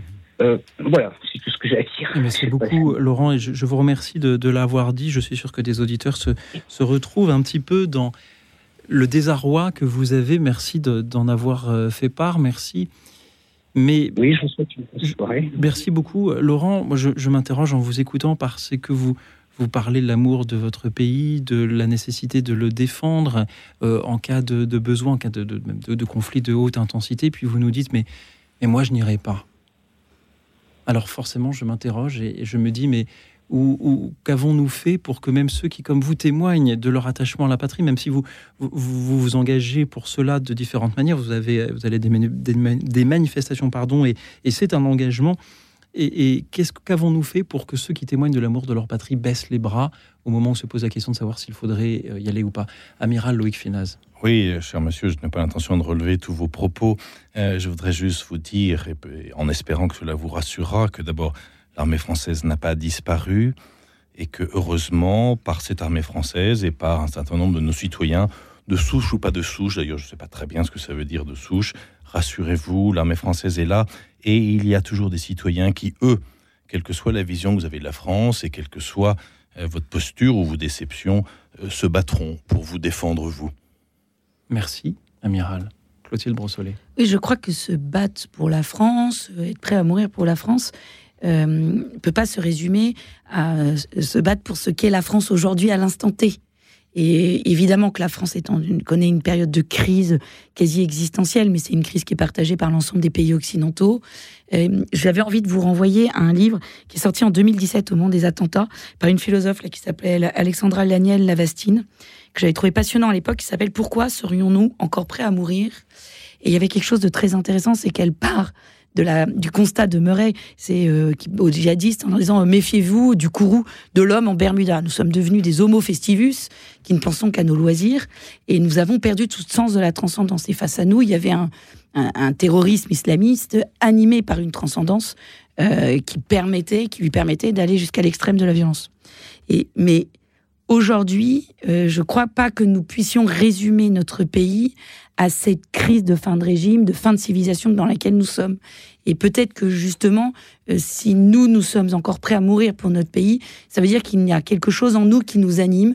Nous avons encore, si vous avez parlé de votre foi, de, ce, de cette transcendance qui nous anime, et nous savons que la France ne, ne, se résume pas à ces 30 dernières années, mais bien à une histoire euh, qui est pluriséculière, à, à, des, à une littérature, à une, à une, langue, qui a été partagée par d'autres peuples qui sont venus, qui, de, de, des personnes issues d'autres peuples qui sont venus, qui s'y sont agrégés. Et je crois que c'est pour ça qu'il faudrait être encore prêt à se battre. Bien sûr que l'identité de la France est peut-être en train de se, se déliter. Euh, mhm. Oui, mais en fait, c'est un, une difficulté qu'on rencontre dans tous les pays occidentaux. Donc, aujourd'hui, est-ce que euh, nous n'avons plus d'espérance au point de se dire que la France se résume à cette crise dans laquelle nous sommes?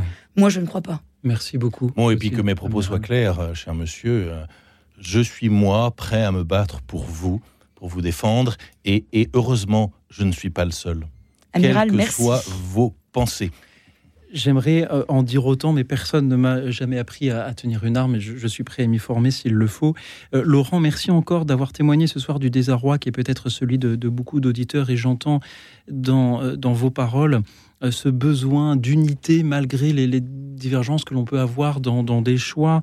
il y a l'Europe, en effet, dont on sait à quel point la construction est, est contestée, y compris la manière dont elle a été décidée. il y a cette expression euh, euh, française de, souche. Je me souviens d'une conversation à Sciences Po où on m'accusait d'utiliser cette expression. Alors je l'ai transformée en novlangue en disant, bah, disons français sans ascendance migratoire connue. Et, cela a très bien fonctionné. Euh, merci d'avoir parlé de, ces, violences policières qui, effectivement, peuvent, peuvent interpeller. Cher Laurent, permettez-moi de vous raconter tout simplement qu'aujourd'hui, je me suis promené dans Paris cet après-midi. J'ai la chance de travailler sur tout le soir. Et je me suis promené avec une lointaine cousine dont la famille a quitté la France il y a, il y a 150 ans, et qui vient en, France une fois tous les 10 ans. Et je l'ai emmené à Saint-Germain-des-Prés, puis, euh, puis à l'Arc de Triomphe. Pourquoi Saint-Germain-des-Prés? Parce que c'est une église emblématique qui vient d'être entièrement restaurée, y compris avec euh, les subventions de l'État. Alors que vous disiez que toutes les églises sont saccagées et que l'État ne fasse rien, je pense qu'il faut être prudent à ce sujet. Et puis ensuite, pourquoi l'Arc de Triomphe? Parce qu'elle a un ancêtre dont le nom est inscrit dessus, alors qu'elle-même, elle ne vit plus en France. Sa famille ne vit plus en France depuis 150 ans. Bien, tous les 10 ans, elle revient voir l'Arc de Triomphe et revoir si le nom de son ancêtre est toujours gravé dessus. Je crois que la France est un peu aussi cela. Elle s'en fiche des violences policières, elle s'en fiche de l'Europe, elle s'en fiche de euh, français de souche ou, pas de souche. Ce qu'elle veut euh, se connaître, même si elle ne parle elle-même plus un mot de français, c'est vérifier que l'histoire de son pays est toujours là et qu'on euh, vérifie qu'on l'entretienne. Merci euh, à elle de me donner l'occasion de rendre ce soir ce témoignage. Et s'agissant euh, des églises ou d'autres sujets, je crois aussi, cher Laurent, que parfois certains veulent faire commerce de la division. Et puisque nous parlions en début d'émission de, l'unité, euh, ne laissons pas ceux qui veulent faire ce commerce-là nous diviser, vérifions un peu ce qu'ils nous disent et sachons garder sur tous ces sujets un peu de, un peu de la hauteur de vue qu'être chrétien devrait nous inspirer. Nous allons à présent prendre le temps d'une nouvelle petite pause musicale avec une chanson beaucoup plus récente qui nous parle du déracinement, qui nous parle du détachement de la terre de ses ancêtres. Et, et je pensais voir dans les paroles de cette chanson quelque chose de plus universel, une chanson, une pause musicale qui ne nous parle pas que de la France. Mais votre témoignage, Laurent, me dit que peut-être euh, nous pourrions être amenés à la chanter aussi. Claudio Capeo chante Mon pays, on l'écoute. Écoute dans la nuit, une émission de Radio Notre-Dame et RCF.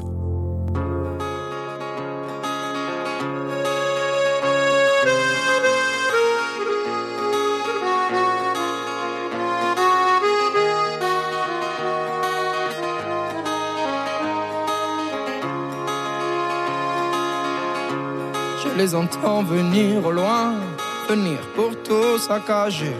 Je n'ai pas d'autre choix que de laisser derrière moi tout ce que j'aime et tout ce que j'ai été. Hmm. J'ai grandi dans la vallée, au milieu des champs de blé, seul devant ces barbelés. Je suis ce naufragé qui ne sait même pas nager. Oh mon Dieu, non, je ne mourrai pas ici, non, je survivrai. À la folie, je partirai pour pouvoir un jour à nos enfants tout raconter. Et je dois te dire adieu à mon pays. Mais sauras-tu me pardonner?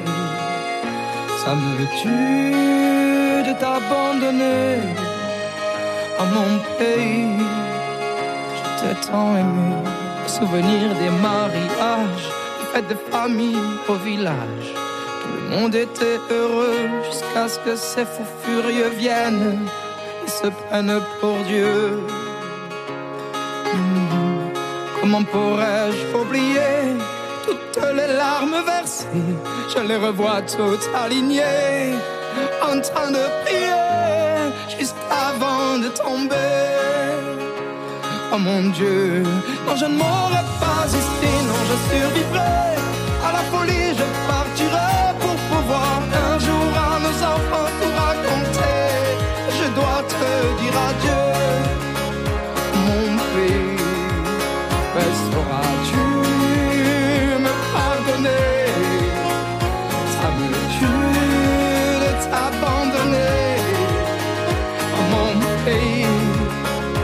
Tant aimé, comment pourrais-je oublier toutes les larmes versées, seul devant ces barbelés Je suis ce naufragé qui ne sait même pas nager.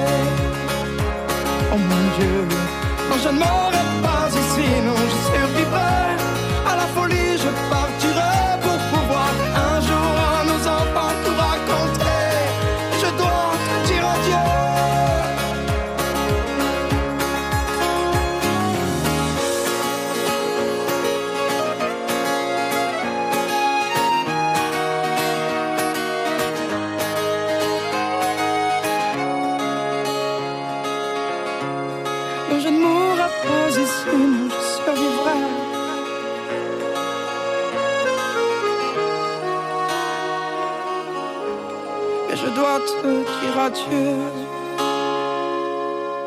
Claudio Capéo doit dire euh, adieu à son pays, mais moi je dis bonjour à tous les auditeurs qui nous appellent nombreux ce soir pour euh, nous parler de leur attachement à leur patrie. Merci à vous tous pour vos magnifiques appels.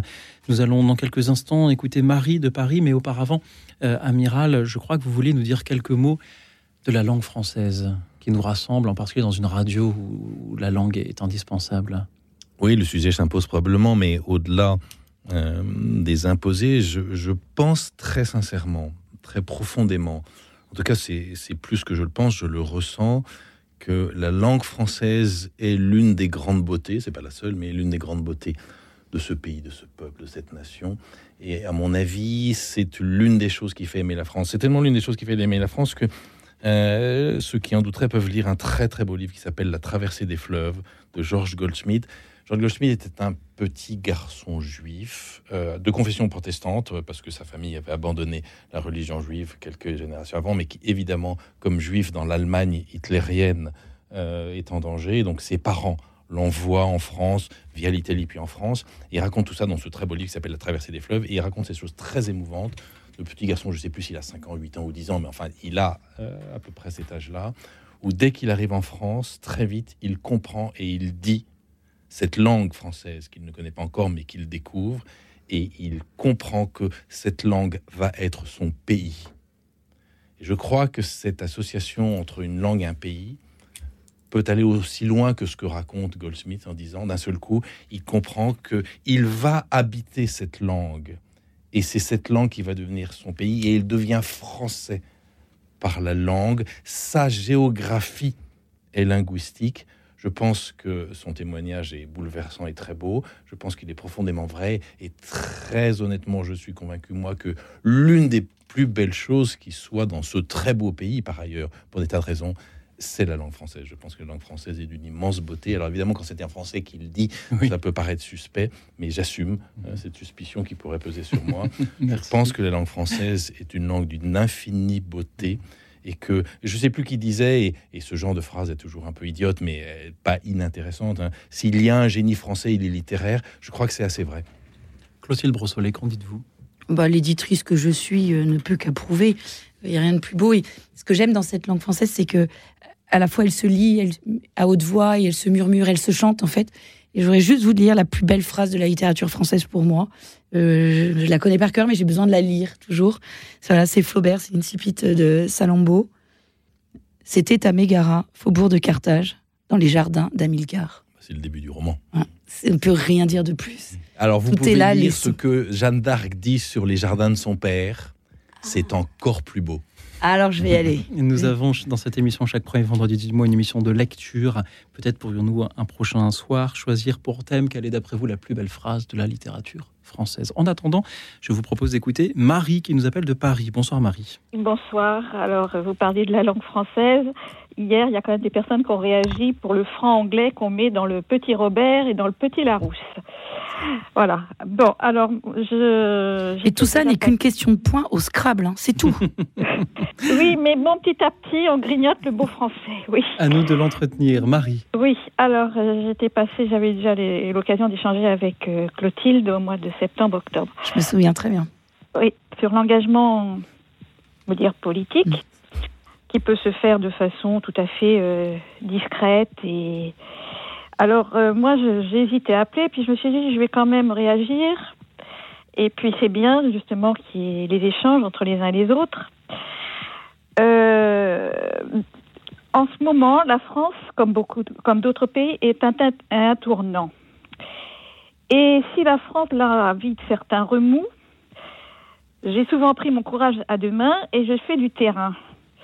Et des gens d'opinions différentes, de tendances, catégories différentes, il y avait tous le même sentiment, aimer la France et aimer ce que les générations d'avant ont construit. Et on construit quand on était admiré, et on- il faut le sauver, et on est encore admiré pour notre système social, de santé, d'éducation, qui, depuis une trentaine d'années, on a petit à petit dépecé tout cela. Et en ce moment, même des jeunes, des gens plus âgés, ne veulent pas voir la France dépecée, diluée dans ce- cette mondialisation folle qui est, à mon avis, en train de créer des réactions qui sont saines. Et la France avait un bon système éducatif, on nous l'a. On a même appris depuis, puisque nous sommes le 10 mai 80, depuis une quarantaine d'années dans l'éducation, quand on disait qu'on aimait la France, on détournait ça en nous, traitant de nationalistes. On- ce n'est pas ça, aimer la France. Voilà. Et les gens sentent qu'il y a des choses pour lesquelles il faut lutter. Et c'est une guerre intérieure qu'on est en train de faire actuellement. Et ça vient aussi de certains dirigeants. Voilà. Et il y a eu le couronnement de Charles III, et cette cérémonie était saisissante. Et à un moment, il dit Je vais servir mon pays. Et c'est cela qu'il faudrait rappeler, dans le bon sens du terme. Voilà. Et euh, voilà, je, je, je trouve que la France, ce n'est pas n'importe quel pays. Et la France n'a pas à être diluée à des, avec des valeurs qui bafouent ce qu'est la France. Et je, je pense qu'il va, il va y avoir peut-être des choses difficiles, mais les Français se rendent compte de ce qu'ils avaient et de ce qu'ils ont et qu'ils se voient se déliter et se tiers-mondiser. Merci Marie pour euh, l'essoufflement dans lequel vous nous dites tout cela, qui nous dit euh, tout de votre sincérité et de l'importance que ces mots ont pour vous. Euh, Marie, merci pour cette parole. L'amour de, la patrie, il est intérieur. C'est ce mot d'intériorité que, que je, qui me marque dans tout ce que vous nous dites. Euh, merci pour ce que vous faites euh, à votre manière au service de, votre pays. Euh, Clotilde Brossolet, que vous inspirent les paroles de Marie? Une anecdote, mais qui est plus qu'une anecdote, qui est véritablement une rencontre. Au moment des Gilets jaunes, euh, bah, les auditeurs le savent, j'ai été beaucoup à la rencontre des Gilets jaunes, essentiellement à Paris, parce que j'habite Paris, donc, en région parisienne, donc c'était plus facile. Mais j'ai une rencontre extraordinaire avec deux dames d'un certain âge. Euh, elles me faisaient rire parce que elles, manifestaient en étant en chaussures à talons. Alors je me disais quand même, avec les gaz lacrymaux qui partent de partout, je sais pas comment elles vont courir. Elles avaient un look assez rigolo, un peu décalé. Et puis, euh, je commence à discuter avec elles, je leur dis pourquoi vous manifestez? Puis elles ont commencé à parler du système éducatif et elles m'ont dit toutes les deux qu'elles en avaient assez de la manière dont l'histoire était enseignée à leurs petits-enfants. Et donc, elles avaient monté un, quelque chose de l'ordre de la résistance intérieure et elles reprenaient toutes les leçons d'histoire pour les refaire pour leurs petits-enfants. Et toute cette histoire déconstruite que moi j'ai connue quand j'enseignais, où euh, justement on ne met plus en évidence qu'une qu'une histoire des minorités et pas de quelque chose qui nous permet de vivre ensemble, mais qui exalte justement les, les, différences. Euh, et ben avaient- elles reprenaient tout ça. Je dis, ben, on fait de l'histoire comme nous, on nous l'a appris. Merci. Clotilde, merci encore à vous. Euh, Marie, euh, amiral Loïc Finas, que vous inspirent euh, les paroles de, de cette auditrice qui est engagée en politique? Elle a la pudeur de ne pas nous dire ce soir pour quel parti. C'est vrai que ce n'est pas une émission politique, et donc je, l'en remercie.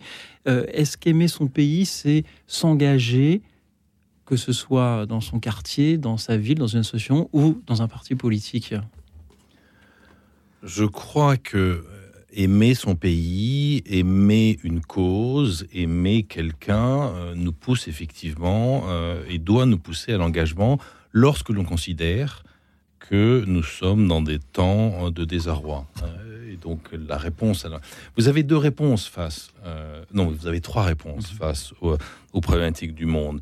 La première réponse, euh, c'est euh, la fuite je suis pas sûr que ce soit une réponse. Alors c'est une réponse qui fait que certains deviennent célèbres et des héros parce qu'on dit ils ont beaucoup bougé, ils ont fait ci, ils ont fait ça, mais ce sont des fuites. Je ne pense, pas que ce soit des réponses qui améliorent le monde. La deuxième réponse, elle est celle de trop de gens, mais heureusement pas tout le monde, c'est une destruction plus grande encore. Ça va déjà mal, et bien œuvrons pour que ça aille plus mal encore.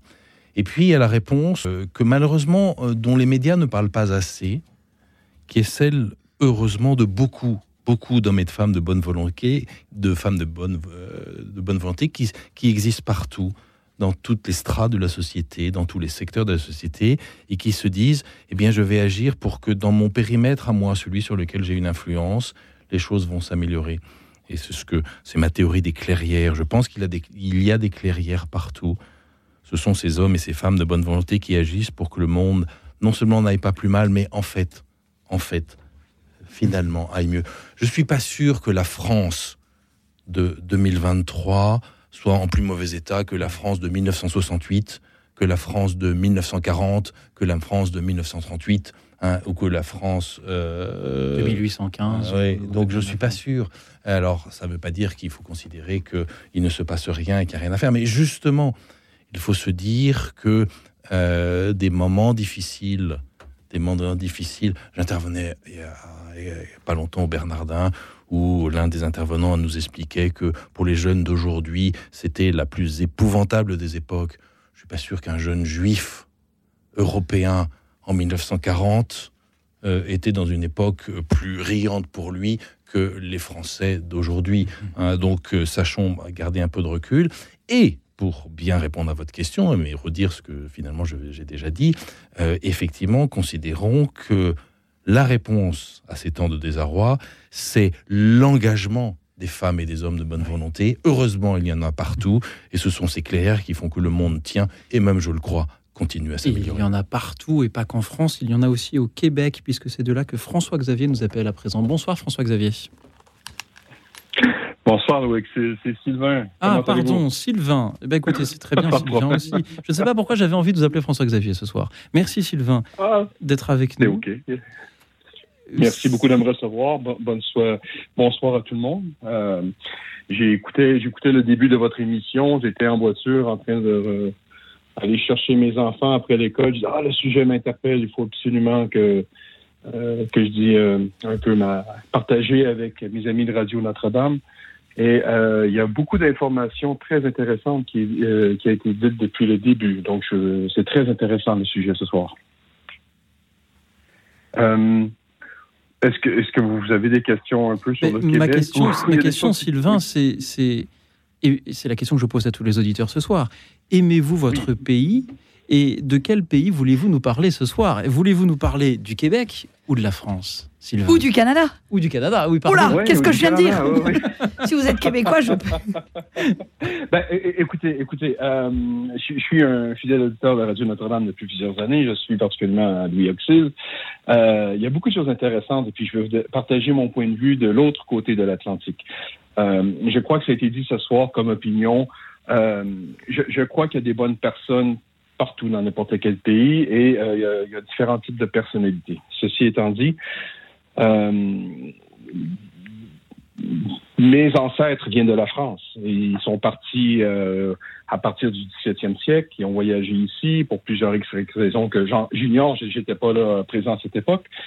Mais il y a une chose qui nous tient à cœur ici. Euh, il y a plusieurs images qui sont véhiculées. Et, c'est un peu marrant quand je parle avec des Français euh, là-dessus, comment ils nous perçoivent, un peu avec le, le, le, le, le- colon, le chasseur de fourrure et ces trucs comme ça. C'est, ça, c'est dépassé. c'est vrai, c'est vrai qu'on a, euh, on a énormément d'espace ici au Québec, à la nature. Moi, personnellement, je me définis comme un Canadien français pour plusieurs raisons. Puis de dire que tous mes ancêtres sont euh, 100% français, c'est un peu ironique parce que le Canada est un pays multiculturel Euh, et on a appris à cohabiter avec les Amérindiens. Sans eux, les premiers colons français n'auraient pas survécu.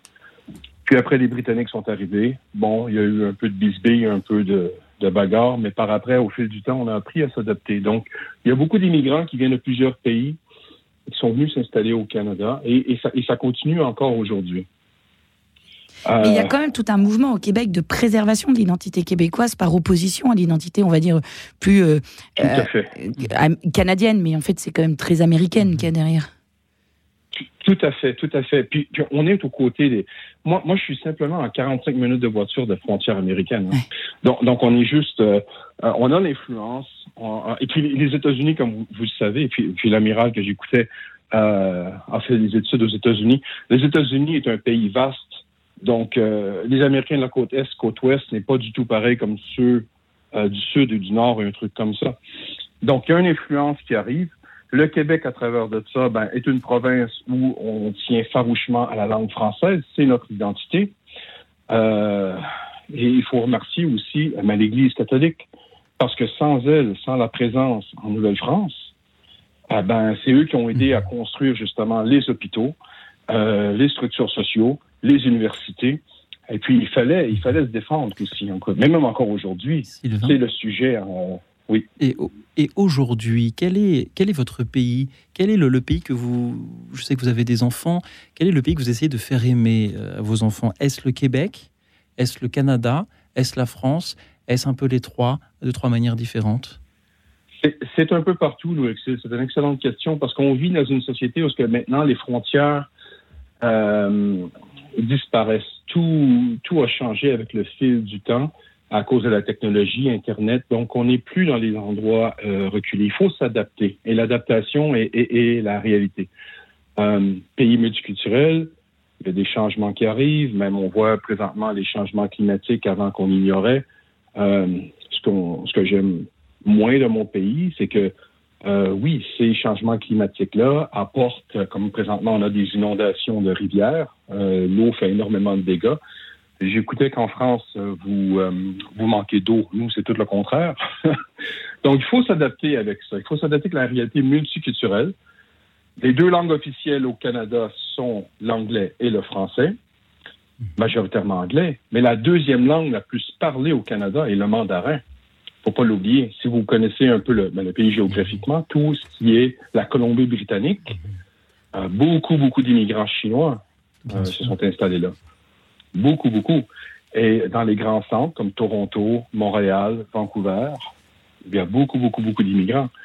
Donc, présentement, nous sommes un pays de, de 35 millions. On a comme objectif, en 2100, d'avoir, d'augmenter la population à 100 millions. Donc, il y a un couteau à deux tranchants. Oui, on, a, on va accueillir, mais ça prend aussi des infrastructures. Mais nous, en tant que francophones au Québec, on, on tient à notre langue. beaucoup, beaucoup, on, la défend farouchement. Et, c'est important pour nous de bien la parler, euh, de la défendre, de l'éduquer aussi, de la transmettre aux nouvelles générations. Sylvain, à travers euh, les complexités d'adaptation aux évolutions du monde, quel attachement gardez-vous pour la France? Oh, beaucoup de choses. Le Québec regarde la France comme euh, sa sœur aînée. Donc, il y a beaucoup de lois qui ont été établies ici. Le système, le système de notaire est un système du régime français hein, de l'époque. Donc, on, le Québec fait exception euh, à part des autres provinces. Donc, tout ce qui est nos lois ici, notariées, euh, et euh, vient directement, je ne veux pas dire copier, mais vous êtes notre inspiration. Mm-hmm. Donc, tout ce qui est en tête d'immigration, d'éducation, euh, de langue, euh, la province du Québec, il tient, il tient farouchement. Donc, euh, pour, pour nous, c'est très, très important. Donc, c'est notre crainte. C'est la survie du français pour nous qui compte énormément. Donc, ces liens, ces rapports, cette relation que nous avons avec la France, elle est très importante. On y tient. Et, et, et juste à titre d'exemple, c'est la même chose, par exemple, quand j'entends euh, des Acadiens, des francophones de la Louisiane. J'entends cette belle langue-là. C'est beau le français, c'est magnifique. C'est une langue qui est vivante. On y tient. Sylvain, merci pour euh, ces belles paroles qui nous, aident à aimer la France et qui nous donnent envie d'aimer davantage le Québec également. En, quelques mots, euh, Clotilde Brossolet, amiral Loïc Finas, que ressentez-vous en entendant Sylvain qui, en direct depuis le Québec, nous appelle et nous dit La France est la terre de mes ancêtres et je l'aime faut être à la hauteur quand même. Je trouve que la mission est grande et euh, elle m'impressionne un peu. Euh, vraiment, euh, voilà, je, tout à l'heure, vous disiez, on, est, on, on, a des héritiers de la France. et J'avais envie de pour le meilleur, mais peut-être aussi pour le pire. Non, voilà, voilà. du coup, j'ai voilà, pour le pire. Qu'est-ce, qu'est-ce que vous aurez transmis de que vous n'aimeriez pas Tiens, j'ai envie de vous renvoyer la question. À vous, le Québécois. Qu'est-ce, qu'est-ce qu'on n'aime pas de la France? Euh, ben moi, si, je vais rigoler ici. Si j'avais une, si j'avais une machine à voyager dans le temps, j'irais prendre une marche avec euh, le roi Louis XV et de dire pourquoi vous nous avez abandonnés? Bien répondu. Pardon, Sylvain. Amiral Louis Finas, que, que, que ressentez-vous en entendant Sylvain? Non, non, non, je n'ai rien à rajouter à son désir de réécrire l'histoire. Sylvain, merci encore à vous. Merci. Et juste sur une note, vous savez, euh, les îles Saint-Pierre et Miquelon, euh, qui sont sur la côte euh, justement du Québec. Ils sont très très, ben, ils vous appartiennent, ils sont très français, mais on n'entend presque pas parler. On ne sait pas ce qu'ils font. Euh, c'est ça. Donc je ne sais pas si vous, vous, les connaissez, mais bref, merci beaucoup de me recevoir ce soir. Merci Toutes mes amitiés, mes salutations. Merci à vous Sylvain dans une émission sur l'attachement à la patrie. Je suis très heureux d'avoir entendu l'accent québécois. Un dernier commentaire. On n'oublie pas du tout Saint-Pierre et Miquelon. Ils sont la France. Hein, ils font partie de la France. Et d'ailleurs, avec euh, l'ensemble des autres euh, territoires français tout au-delà du monde, ils font que la France est le seul pays au monde aujourd'hui sur lequel le soleil se couche jamais, parce que la France, ça n'est pas une métropole, hein, c'est un archipel avec des territoires euh, sur l'ensemble des mers de la planète. Et effectivement, nous sommes le seul pays au monde qui puisse dire que le soleil ne s'y couche jamais. Et le soleil ne se couche jamais non plus sur les références que nous essayons d'avoir dans cette émission, puisqu'il n'y a pas qu'au Québec que l'on pense à la France, il y a aussi, figurez-vous, au Vietnam où on a pensé à elle. C'est de là que le religieux Marcel Van a écrit cette prière pour la France, ici mise en musique par Martin Zernovitch, interprétée par les Dei Amoris Cantores. Écoute dans la nuit, une émission de Radio Notre-Dame et RCF.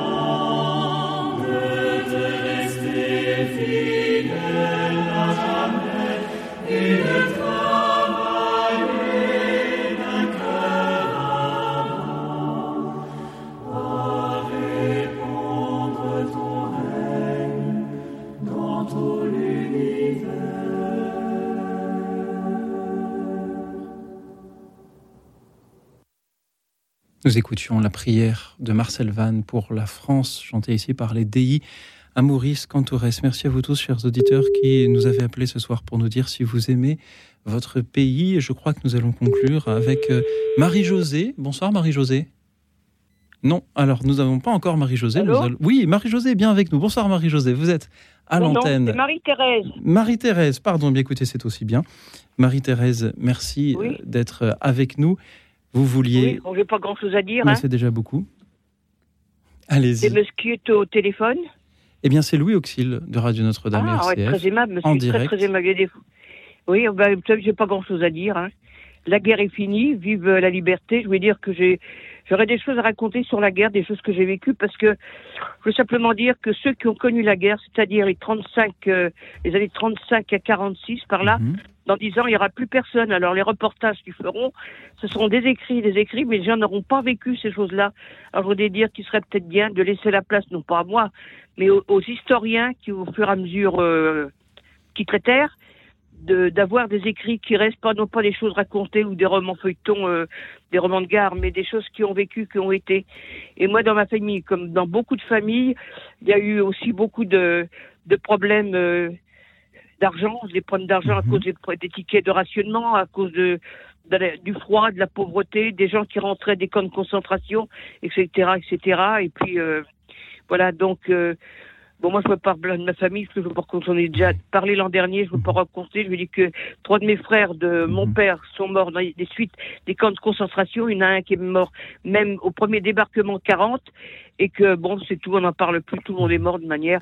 Et je voulais simplement dire pour finir que j'ai assisté. Euh, j'ai pas assisté euh, au, au cercueil de Monsieur Végan, qui a été enterré, je crois, en plus, janvier, je crois janvier 65. Il était enterré, il est passé par l'église Saint-Philippe du Roule. Et quelques jours plus tard, je partais pour Londres, je travaillais au père. Euh, janvier 65, on, on enterrait euh, Churchill. Donc, c'est des souvenirs qui restent parce que on sait, ça rappelle les dates et tout. Je ne veux pas rentrer beaucoup. dans le. le- Ah bah, vous Je- êtes à l'histoire, hein. Je vous remercie beaucoup, Marie-Thérèse, d'être avec nous pour euh, nous citer euh, ces noms, le souvenir de ces personnes célèbres, mais aussi de votre famille, de ces personnes plus anonymes. Et si nous avions ce soir choisi comme thème de notre émission celui de l'amour de la patrie, c'est parce que avant-hier, nous avons commémoré la fin de euh, la Seconde Guerre mondiale. Et je crois qu'il était important pour conclure cette émission d'avoir un, un hommage peut-être euh, rapide, peut-être euh, peut-être euh, voilà, spontané euh, à tous ceux qui justement se sont battus pour euh, leur pays, que ce soit durant la Seconde Guerre mondiale ou, en, d'autres périodes. Et j'ai envie de, de demander à, l'amiral Loïc Finas, qui est toujours à côté de moi, amiral, est-ce que c'est important justement de, rendre cet hommage-là, de saluer la mémoire de ceux qui se sont battus à une époque ou à une autre, d'une manière ou d'une autre, pour, pour tout ce que nous avons dit ce soir de, notre pays, pour la France, pour la liberté? Je crois que c'est important à plus d'un titre. C'est important d'abord parce que ils le méritent. Ils sont morts pour nous. Ils sont morts pour notre liberté. C'est également important parce que nous serions coupables d'imaginer que ces temps de folie sont définitivement derrière nous. Et ce qui se passe en Ukraine en ce moment nous a rappelé que c'était là, c'était tout près. Ça peut donc recommencer. Et l'une des meilleures façons euh, d'éviter que ça recommence, en tout cas essayer de rendre la probabilité d'occurrence de, tels faits la plus faible possible, eh bien, c'est de se souvenir de ce qui s'est passé et de se souvenir du sacrifice de ceux qui se sont battus pour que nous soyons toujours libres, ce qui n'est pas gagné et ce qui est à défendre sans cesse. Clotilde Brossolet. Oui, c'est c'est l'ancienne historienne qui va parler. C'est pendant la, la Première Guerre mondiale, dans les tranchées. Euh, C'était une période où voilà, tous les hommes, euh, jeunes hommes, ont été mobilisés. Il n'y avait pas d'armée de métier à l'époque. Euh, dans cette période de vraiment de, de fracas de la guerre, c'est la première grande guerre moderne. Enfin, c'est pas tout à fait vrai, mais en tout cas de grande ampleur. dans les tranchées, les, hommes français se sont rencontrés. Ils venaient de provinces différentes et les historiens ont compris, ont analysé comment la vie de tous ces Français dans l'étranger, dans les tranchées, avait été un ferment d'unité nationale par la suite. Et euh, ils arrivaient avec chacun des patois différents. Il n'y avait pas encore une réelle unité de la langue. Et comment la langue française euh, s'était euh, en fait diffusée dans les tranchées par cette camaraderie, cette fraternité des tranchées. Voilà. Dans ce moment, aussi violent soit-il, aussi difficile soit-il, il y a, il a servi, ce moment-là a servi de ferment d'unité pour notre pays, et pas parce que ces hommes-là se battaient, mais déjà parce qu'ils vivaient une expérience commune. Et puissions-nous ne pas attendre les grands moments d'adversité pour euh, continuer à bâtir l'unité euh, du pays que nous aimons. Merci euh, à vous, Marie-Thérèse. Je lis sur la petite fiche que le standard m'avait préparée. Vive la liberté, vive la France et les vrais Français. Je ne sais pas ce que ça veut dire. Les Bretons et tous les gens qui ont connu la guerre. Alors merci d'avoir été avec nous. Les vrais Français, deux points, les Bretons, c'est peut-être ça. Ça devait être cela, absolument. Merci à tous ceux que nous n'aurons pas eu, hélas, le temps de prendre à l'antenne ce soir. Je vais essayer de vous saluer. Gilberte des Deux-Sèvres, euh, oui, aime euh, la France et en particulier pour euh, son système de santé, sa solidarité. Merci Gilberte, merci. Donc à Marie-Josée qui salue aussi tous ceux qui ont combattu pour la France. Cathy les salue également. Quelle est la vocation de la France? Cependant, pose-t-elle encore comme question? Je salue Catherine de Toulouse qui aime la France pour la beauté de ses paysages. Euh, mais c'est beau partout aussi, nous dit il n'y a pas qu'en France qu'il y a de beaux paysages. Euh, merci également euh, à Sylvain. La France serait meilleure si elle ne suivait pas le modèle américain, mais c'est à chacun peut-être de... peut-être qu'on parlait tout à l'heure du dictionnaire et des anglicismes qui s'y immiscent, à nous peut-être de choisir de ne pas les employer. Je remercie Alexis, s'il aime son pays, il y est né, ses parents, ses grands-parents aussi. Euh, Alexis est psychomotricien à l'hôpital et s'occupe de personnes handicapées notamment. Là aussi, ce sont des personnes qui, à leur manière, peut-être se battent pour ce qui fait la France. Merci à vous, Alexis. Merci à Pierre-Étienne qui a été élu local pendant de nombreuses années et on peut remercier tous euh, les élus. Je remercie également euh, Sylvaine qui... en effet, comme vous le disiez, Amiral, trouve désolant que les gens fassent autant de guerres intestines qui sabotent nos ressources et notre unité. Elle rappelle la devise de l'armée de l'air, unie pour faire face. Merci euh, à elle, euh, à vous Sylvain, qui saluait une émission de haute volée et des témoignages très intéressants. Merci donc aux auditeurs. Merci également à une autre Marie-Thérèse qui nous vient de Guinée-Conakry. Oui, la France l'a accueillie depuis 2002. Elle estime qu'elle a aujourd'hui deux patries, la Guinée et la France. Jacques-Marie aime son pays, la France, et euh, aurait aimé entendre ce soir le chant des partisans. Peut-être pourrions-nous le diffuser à une autre occasion. Euh, nous l'avons déjà fait, d'ailleurs. Jean-Michel aime la France car on est libre de croire ou de ne pas croire en Dieu, d'écouter la radio ou de ne pas l'écouter, d'appeler, de ne pas appeler, etc. Merci Jean-Michel. Merci à Françoise qui n'est pas d'accord avec Laurent. Elle connaît euh, la France, mais elle est aussi déçue en ce moment.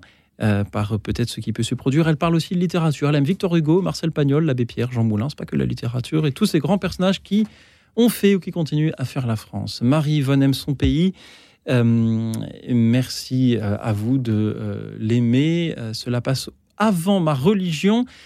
Elle regrette qu'on mette en avant beaucoup euh, l'islam, nous dit-elle. Ah, voilà, encore un sujet qui pourrait euh, déclencher beaucoup trop d'appels euh, au standard alors qu'il ne reste que deux minutes d'antenne. Je salue Laurence qui aime la France, mais qui a aussi des critiques à faire sur l'attitude des Français à l'étranger, notamment. France, qu'as-tu fait des promesses de ton baptême? demande-t-elle. Danielle ne veut pas la guerre, elle veut la paix. Elle aime la chanson de Boris Vian, Monsieur le Président, le déserteur. Je ne sais pas si l'amiral aimera autant cette chanson. Claudine euh, en parler de l'Iran, qui est aussi un beau pays, ce que nous en avions parlé aussi en début d'émission. Marie-Arlette, agricultrice retraitée, elle aime bien la France et serait prête à prendre les armes pour la défendre. Elle est un peu guerrière. Marie-Arlette. Je salue Monique depuis le Rhône, la France, née à Lyon et euh, française. Euh, merci à Mathieu également, qui dit que la France est un pays de résistants. Et merci à Monica, qui est allemande et aime beaucoup la France. Alors merci pour son accueil. Merci à vous tous, chers auditeurs. Merci à nos invités. Il nous reste une petite minute d'antenne en quelques mots. Qu'avez-vous pensé des témoignages de nos auditeurs? Avez-vous passé une bonne soirée avec eux? Amiral Loïc Finaz.